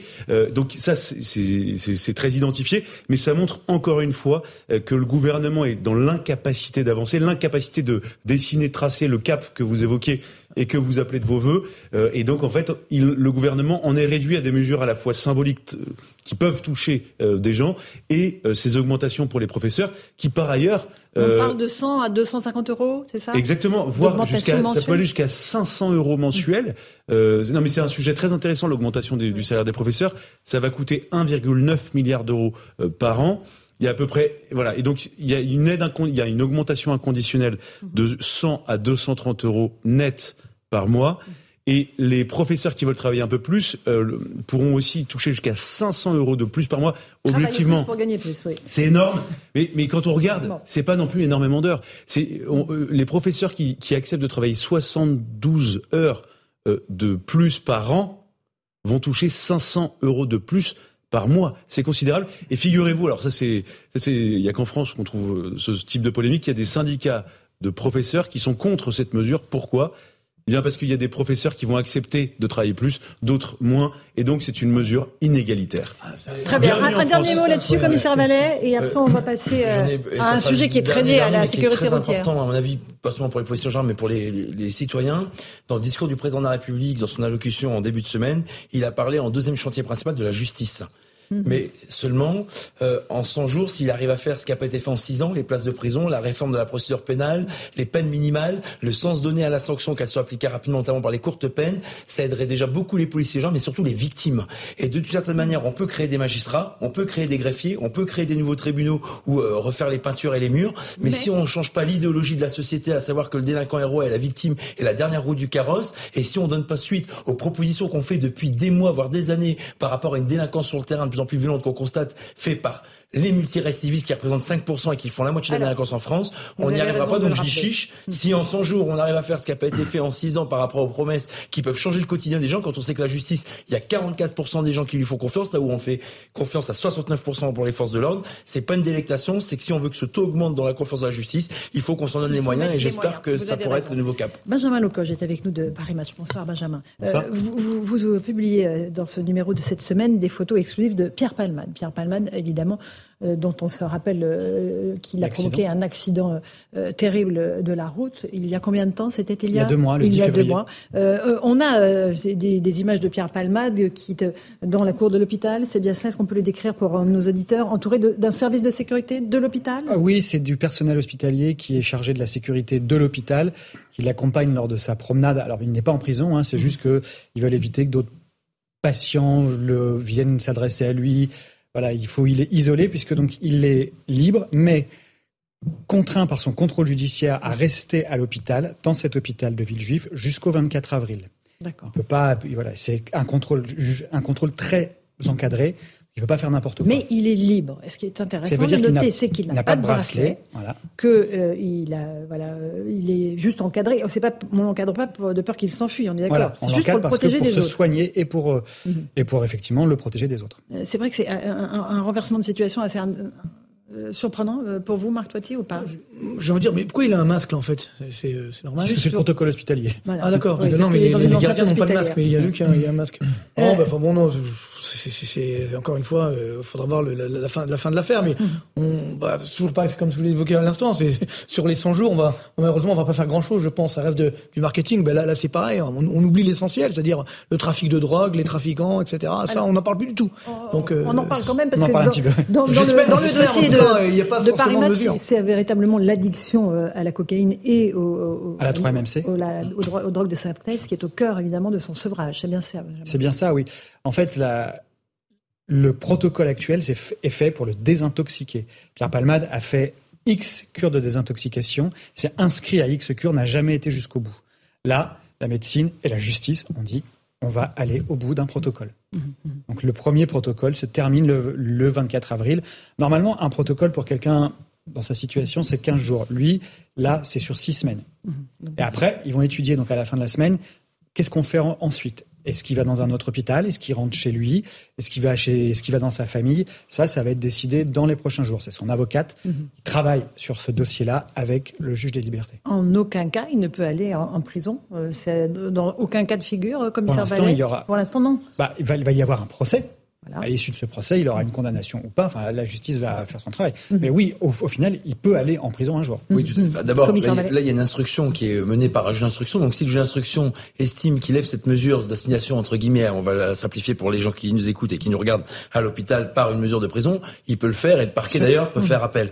Ensuite, vous avez soulevé dans votre, euh, alors je l'ai pas lu, mais je vous écoute, dans euh, votre éditorialiste, euh, Monsieur Lecoq de Paris Match, un sujet très important. Vous savez que la consommation de stupéfiants en France pour le consommateur, c'est pas le code pénal qui la réprime, c'est le code de la santé publique. Et le gros problème que vous soulevez dans votre article, en tout cas dans le dossier que vous consacrez à Pierre Palman, c'est que toutes les personnes interpellées, ou en tout cas qui font l'objet d'une amende forfaitaire délictuelle pour de la consommation de la détention de stupéfiants, ne sont pas suivies euh, pour la santé publique. On a le même problème pour le crack au nord de Paris. Mmh, On demande à la police d'éponger tous les problèmes et, finalement la santé publique est la dernière roue du carrosse et la dernière qui s'implique au suivi de ces personnes qui ont besoin d'un vrai Pierre Palmade, là, est... Pardon, Pierre Palmade est accompagné. Non mais c'est ce que je dis, mais il faudrait, il faudrait... justement parce que c'est une personnalité. Tout à fait. Ah, je pense je ne peux pas me prononcer là-dessus, mais euh, ça, oui, on aurait tendance à penser ça. Mais juste dans votre sens, il faudrait que toutes les personnes qui sont interpellées, qui font l'objet d'un suivi euh, judiciaire par rapport ah à la consommation et ça. Mais il faudrait multiplier par 20 les ah bah, C'est hein. bien le problème. c'est parce qu'il a eu une avocate qui a bien fait son travail, qui a proposé un protocole au juge en disant voilà, j'étais l'hôpital qui est prêt à l'accueillir pour une durée X de, de temps de semaine pour essayer une première cure de désintoxication. Et le juge lui a fait confiance. Mhm. Est-ce qu'il a droit aux visites, euh, Benjamin Lecoq Alors, techniquement, il aurait le droit aux, visites, mais il a été estimé par l'hôpital que c'était mieux qu'il n'ait pas de visite. Donc, certains proches ont essayé d'y aller et ils se sont fait éconduire poliment, m'a-t-on précisé, par la mhm. sécurité, disant que voilà, le protocole était non, c'est mieux qu'il voit personne en ce moment. Il a accès à un téléphone portable, il a accès à la télévision, mais de manière régulée. C'est-à-dire que quand il était au tout début au Kremlin Bicêtre, il n'avait accès qu'à la chaîne Gulli. Là, il a plus d'accès, mais tout ça, tout ça, tout ça est, très encadré. En fait, il y a un contrôle judiciaire très clair. Il peut téléphoner, mais que à son avocate. Il peut pas appeler ses copains dealers. Enfin, il y a voilà, il y a plein de choses assez euh, cadrées. Justement, vous parlez de, ses amis dealers. Il est dans une spirale euh, terrible euh, avant cet accident. Oui, la fin de l'année 2022 et le début de l'année 2023 ont été terribles parce que justement l'addiction sur l'addiction. Enfin voilà. c'est la, c'est la descente aux enfers et il s'était coupé d'à peu près tout le monde. Donc qu'est-ce que hum, voilà, il parlait plus à ses, à, ses vrais proches. Il avait plus de liens avec les dealers, avec les, avec les escortes, mm-hmm. qu'avec les amis d'avant, le monde du, du, spectacle. Je raconte un peu plus en détail le, le tournage de cette émission qu'il a fait pour pour France Télévisions où tout le monde m'a dit mais il était, enfin il était là mais c'était pas lui. On, ne comprenait pas. Euh, mhm. Enfin qu'est-ce il était dans un autre dans état. Dans un autre monde. Euh, dans l'article de Paris Match, vous évoquez aussi le tournage du film sur lequel il était, où pareil, il était complètement absent. Oui, c'est ça. Mhm. Il est, euh, enfin, il, il était plus capable depuis un certain temps d'assurer des rendez-vous à l'heure. Sur, sur cette émission, c'était une émission de sketch où il devait mettre en scène. Certains jeunes comédiens qu'il connaissait à peine ont pris sur eux de, de faire d'assurer la mise en scène eux-mêmes, parce qu'ils voyaient bien qu'il n'était mhm. pas, il pas dans un monde normal. Mhm. Euh, ce qui est intéressant, c'est que il, la suite, qu'est-ce qui va se passer pour la suite? On sait que les familles, euh, la famille de, ceux qui étaient dans la voiture d'en face, euh, le, père de famille est toujours dans un état extrêmement préoccupant. Qu'est-ce qui va se passer pour lui par la suite? Il va sortir, aller chez sa famille, c'est ce qu'on évoquait tout à l'heure? À la fin de la semaine, effectivement, va doit être tranchée la décision de qu'est-ce qu'on fait. Est-ce que ce protocole a suffi? Est-ce qu'on en fait un autre dans un autre hôpital? Est-ce qu'il sort? Il peut pas aller dans la maison de Célie en Bière, qui est donc la maison de Seine-et-Marne où a eu lieu la fête avant l'accident, parce que le contrôle judiciaire lui interdit d'y aller. Donc il a un appartement à Paris où il pourrait éventuellement aller. Mais comme me font remarquer ses anciens proches, sauf que c'est l'adresse la plus connue de tous les dealers parisiens, donc c'est pas mhm. la meilleure des euh, options pour lui. Sa mhm. famille, c'est compliqué parce que c'est des relations complexes depuis toujours. L'accident encore plus. Euh, donc effectivement, il n'a pas 10 000 options. Et là, on me dit que euh, on peut étudier un deuxième centre de soins, peut-être pas un hôpital, mais pareil, ce même cadre très rigide où mhm. on est encadré par des soignants. voilà, c'est L'État se mobilise beaucoup pour aider Pierre Palmade à se sortir de ses addictions. Mmh. Louis Dragnel, c'est une affaire extrêmement emblématique, euh, l'affaire Pierre Palmade, par les victimes que ça a provoqué, euh, par le fait que euh, la consommation de ces drogues de synthèse a été révélée au grand jour. Le grand public ne savait pas qu'on pouvait consommer de, telles drogues, qu'elles pouvaient vous mener dans de tels états. ça a été un électrochoc pour l'opinion publique ou pas? Je pense qu'il y a eu une prise de conscience de beaucoup de gens euh, qui étaient même assez éloignés de tout ça, à la fois euh, du niveau de dangerosité de toutes ces drogues de synthèse, euh, une autre prise de conscience à ceux qui l'avaient oublié ou qui refusaient de le voir, qu'en fait la cocaïne c'est pas du tout drôle, euh, et qu'en fait ça met euh, dans des états pas possibles, que ça détruit la santé. Je trouve que ce qui était intéressant aussi, c'est d'avoir euh, tous les addictologues. Et ici, il y avait mhm. beaucoup. Vous avez fait venir très régulièrement des addictologues pour mettre en garde contre les dangers, sur le fait que consommer une fois, en fait, c'est pas juste une fois et que souvent, bah, très rapidement, la dépendance arrive rapidement, vite. et puis après, il y a. Moi, j'ai appris plein de choses. Hein. Non mais moi, je, non mais réellement, surtout, le, non mais surtout le processus de, de déconnexion sociale sur sur, le, de, j'ai mesuré, j'ai découvert à quel point c'était glauque, c'était sombre, mhm. c'était ça, ça rend absolument pas heureux. Déshumanisant. Euh, et c'est mhm. déshumanisant et à quel point en fait la, la personne finit en fait, complètement repliée sur elle-même avec qu'une seule obsession, c'est comme elle est profondément malheureuse, c'est de retrouver euh, l'état euh, mhm peu subclaquant dans lequel elle était quand elle était, elle avait une prise de, de quand elle était sous sous sous, sous mm. drogue, sous, donc sous influence et donc quand elle était plus elle-même. Et voilà à quel point c'est un fléau. Et le deuxième élément, c'est de, moi je, je, je, en travaillant sur ce sujet, c'est de, de on s'est rendu compte à quel point surtout la cocaïne était absolument partout en vente sur le territoire français, qu'il y a plus avant c'était euh, la drogue des grandes villes et qu'en fait maintenant c'est complètement démocratisé, que vous pouvez vous faire livrer euh, de la cocaïne ou n'importe quel type de drogue quasiment euh, où que vous soyez sur le territoire, en colissimo, par la poste, Amazon, tout ce que vous voulez, par livreur, tout existe. Et, et, et, en fait voilà, je pense que ça permet aussi d'ouvrir les yeux sur les, les, les, ravages de cette industrie-là, qui est une industrie illégale, qui détruit la vie de beaucoup de gens et qui est d'une puissance incroyable. Mm. Et c'est en fait, ça, ça pèse tellement en le, nombre de milliards d'euros que ça pèse. 4,5 euh, milliards. et encore, c'est une estimation. en France. Au niveau mondial, c'est 250 milliards. France autour des 4 milliards. Enfin, tout, pas que la cocaïne, tout. Hein.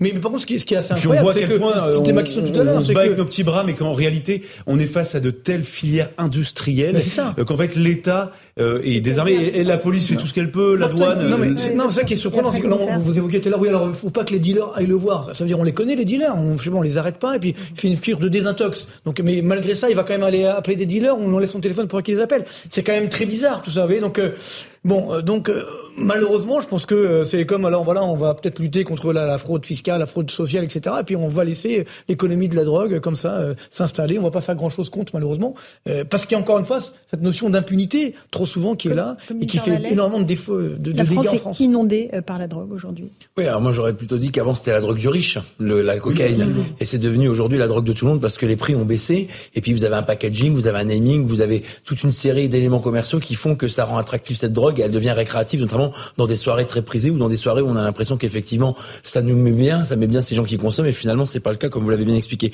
Ensuite, aujourd'hui, on est au max du max sur les pilonnages des points de deal, sur la police du quotidien, que ce soit les CRS, la sécurité publique, les BAC, les brigades de terrain, les brigades de police secours, qui font un travail exceptionnel pour déranger ces dealers qui occupent les halls d'immeubles et qui empêchent les habitants de vivre correctement. Là aujourd'hui, on voit que le travail paye, c'est la police judiciaire. L'OFAST, notamment l'Office anti-stupéfiant au niveau national décliné dans chaque territoire de la République, permet de démanteler les filières, les GoFast, les réseaux et faire que les gros dealers, parce qu'un dealer de proximité, il prend pas souvent des grosses peines. Celui qui prend une grosse peine, c'est le dealer à qui on va faire euh, des centaines de kilos avec une démonstration qu'il alimente des quartiers, qui tient euh, des euh, dealers, des dealers locaux, qui tient des choufs ou des guetteurs, en tout cas ceux qui annoncent l'arrivée de la police. Donc aujourd'hui, si on veut lutter contre ces stupéfiants, il faut absolument qu'on accentue le travail judiciaire, parce que la police judiciaire permet d'éradiquer sur le fond et la durée ces trafics qui inondent le territoire. Merci commissaire Vallée, merci Benjamin Locoge. On retrouve donc ces photos exclusives dans le Paris Match en kiosque aujourd'hui. Merci d'être venu Louis Dragnel d'Europe 1. On vous retrouve sur Europe 1 dans un instant, peut-être dans Europe 1 soir. Merci Évidemment, Marc Toiti, merci beaucoup d'être venu. Merci de votre fidélité, chers amis auditeurs et téléspectateurs. Dans un instant, Christine Kelly sur CNews pour Face à l'info avec ses invités. Bonne soirée sur nos deux antennes.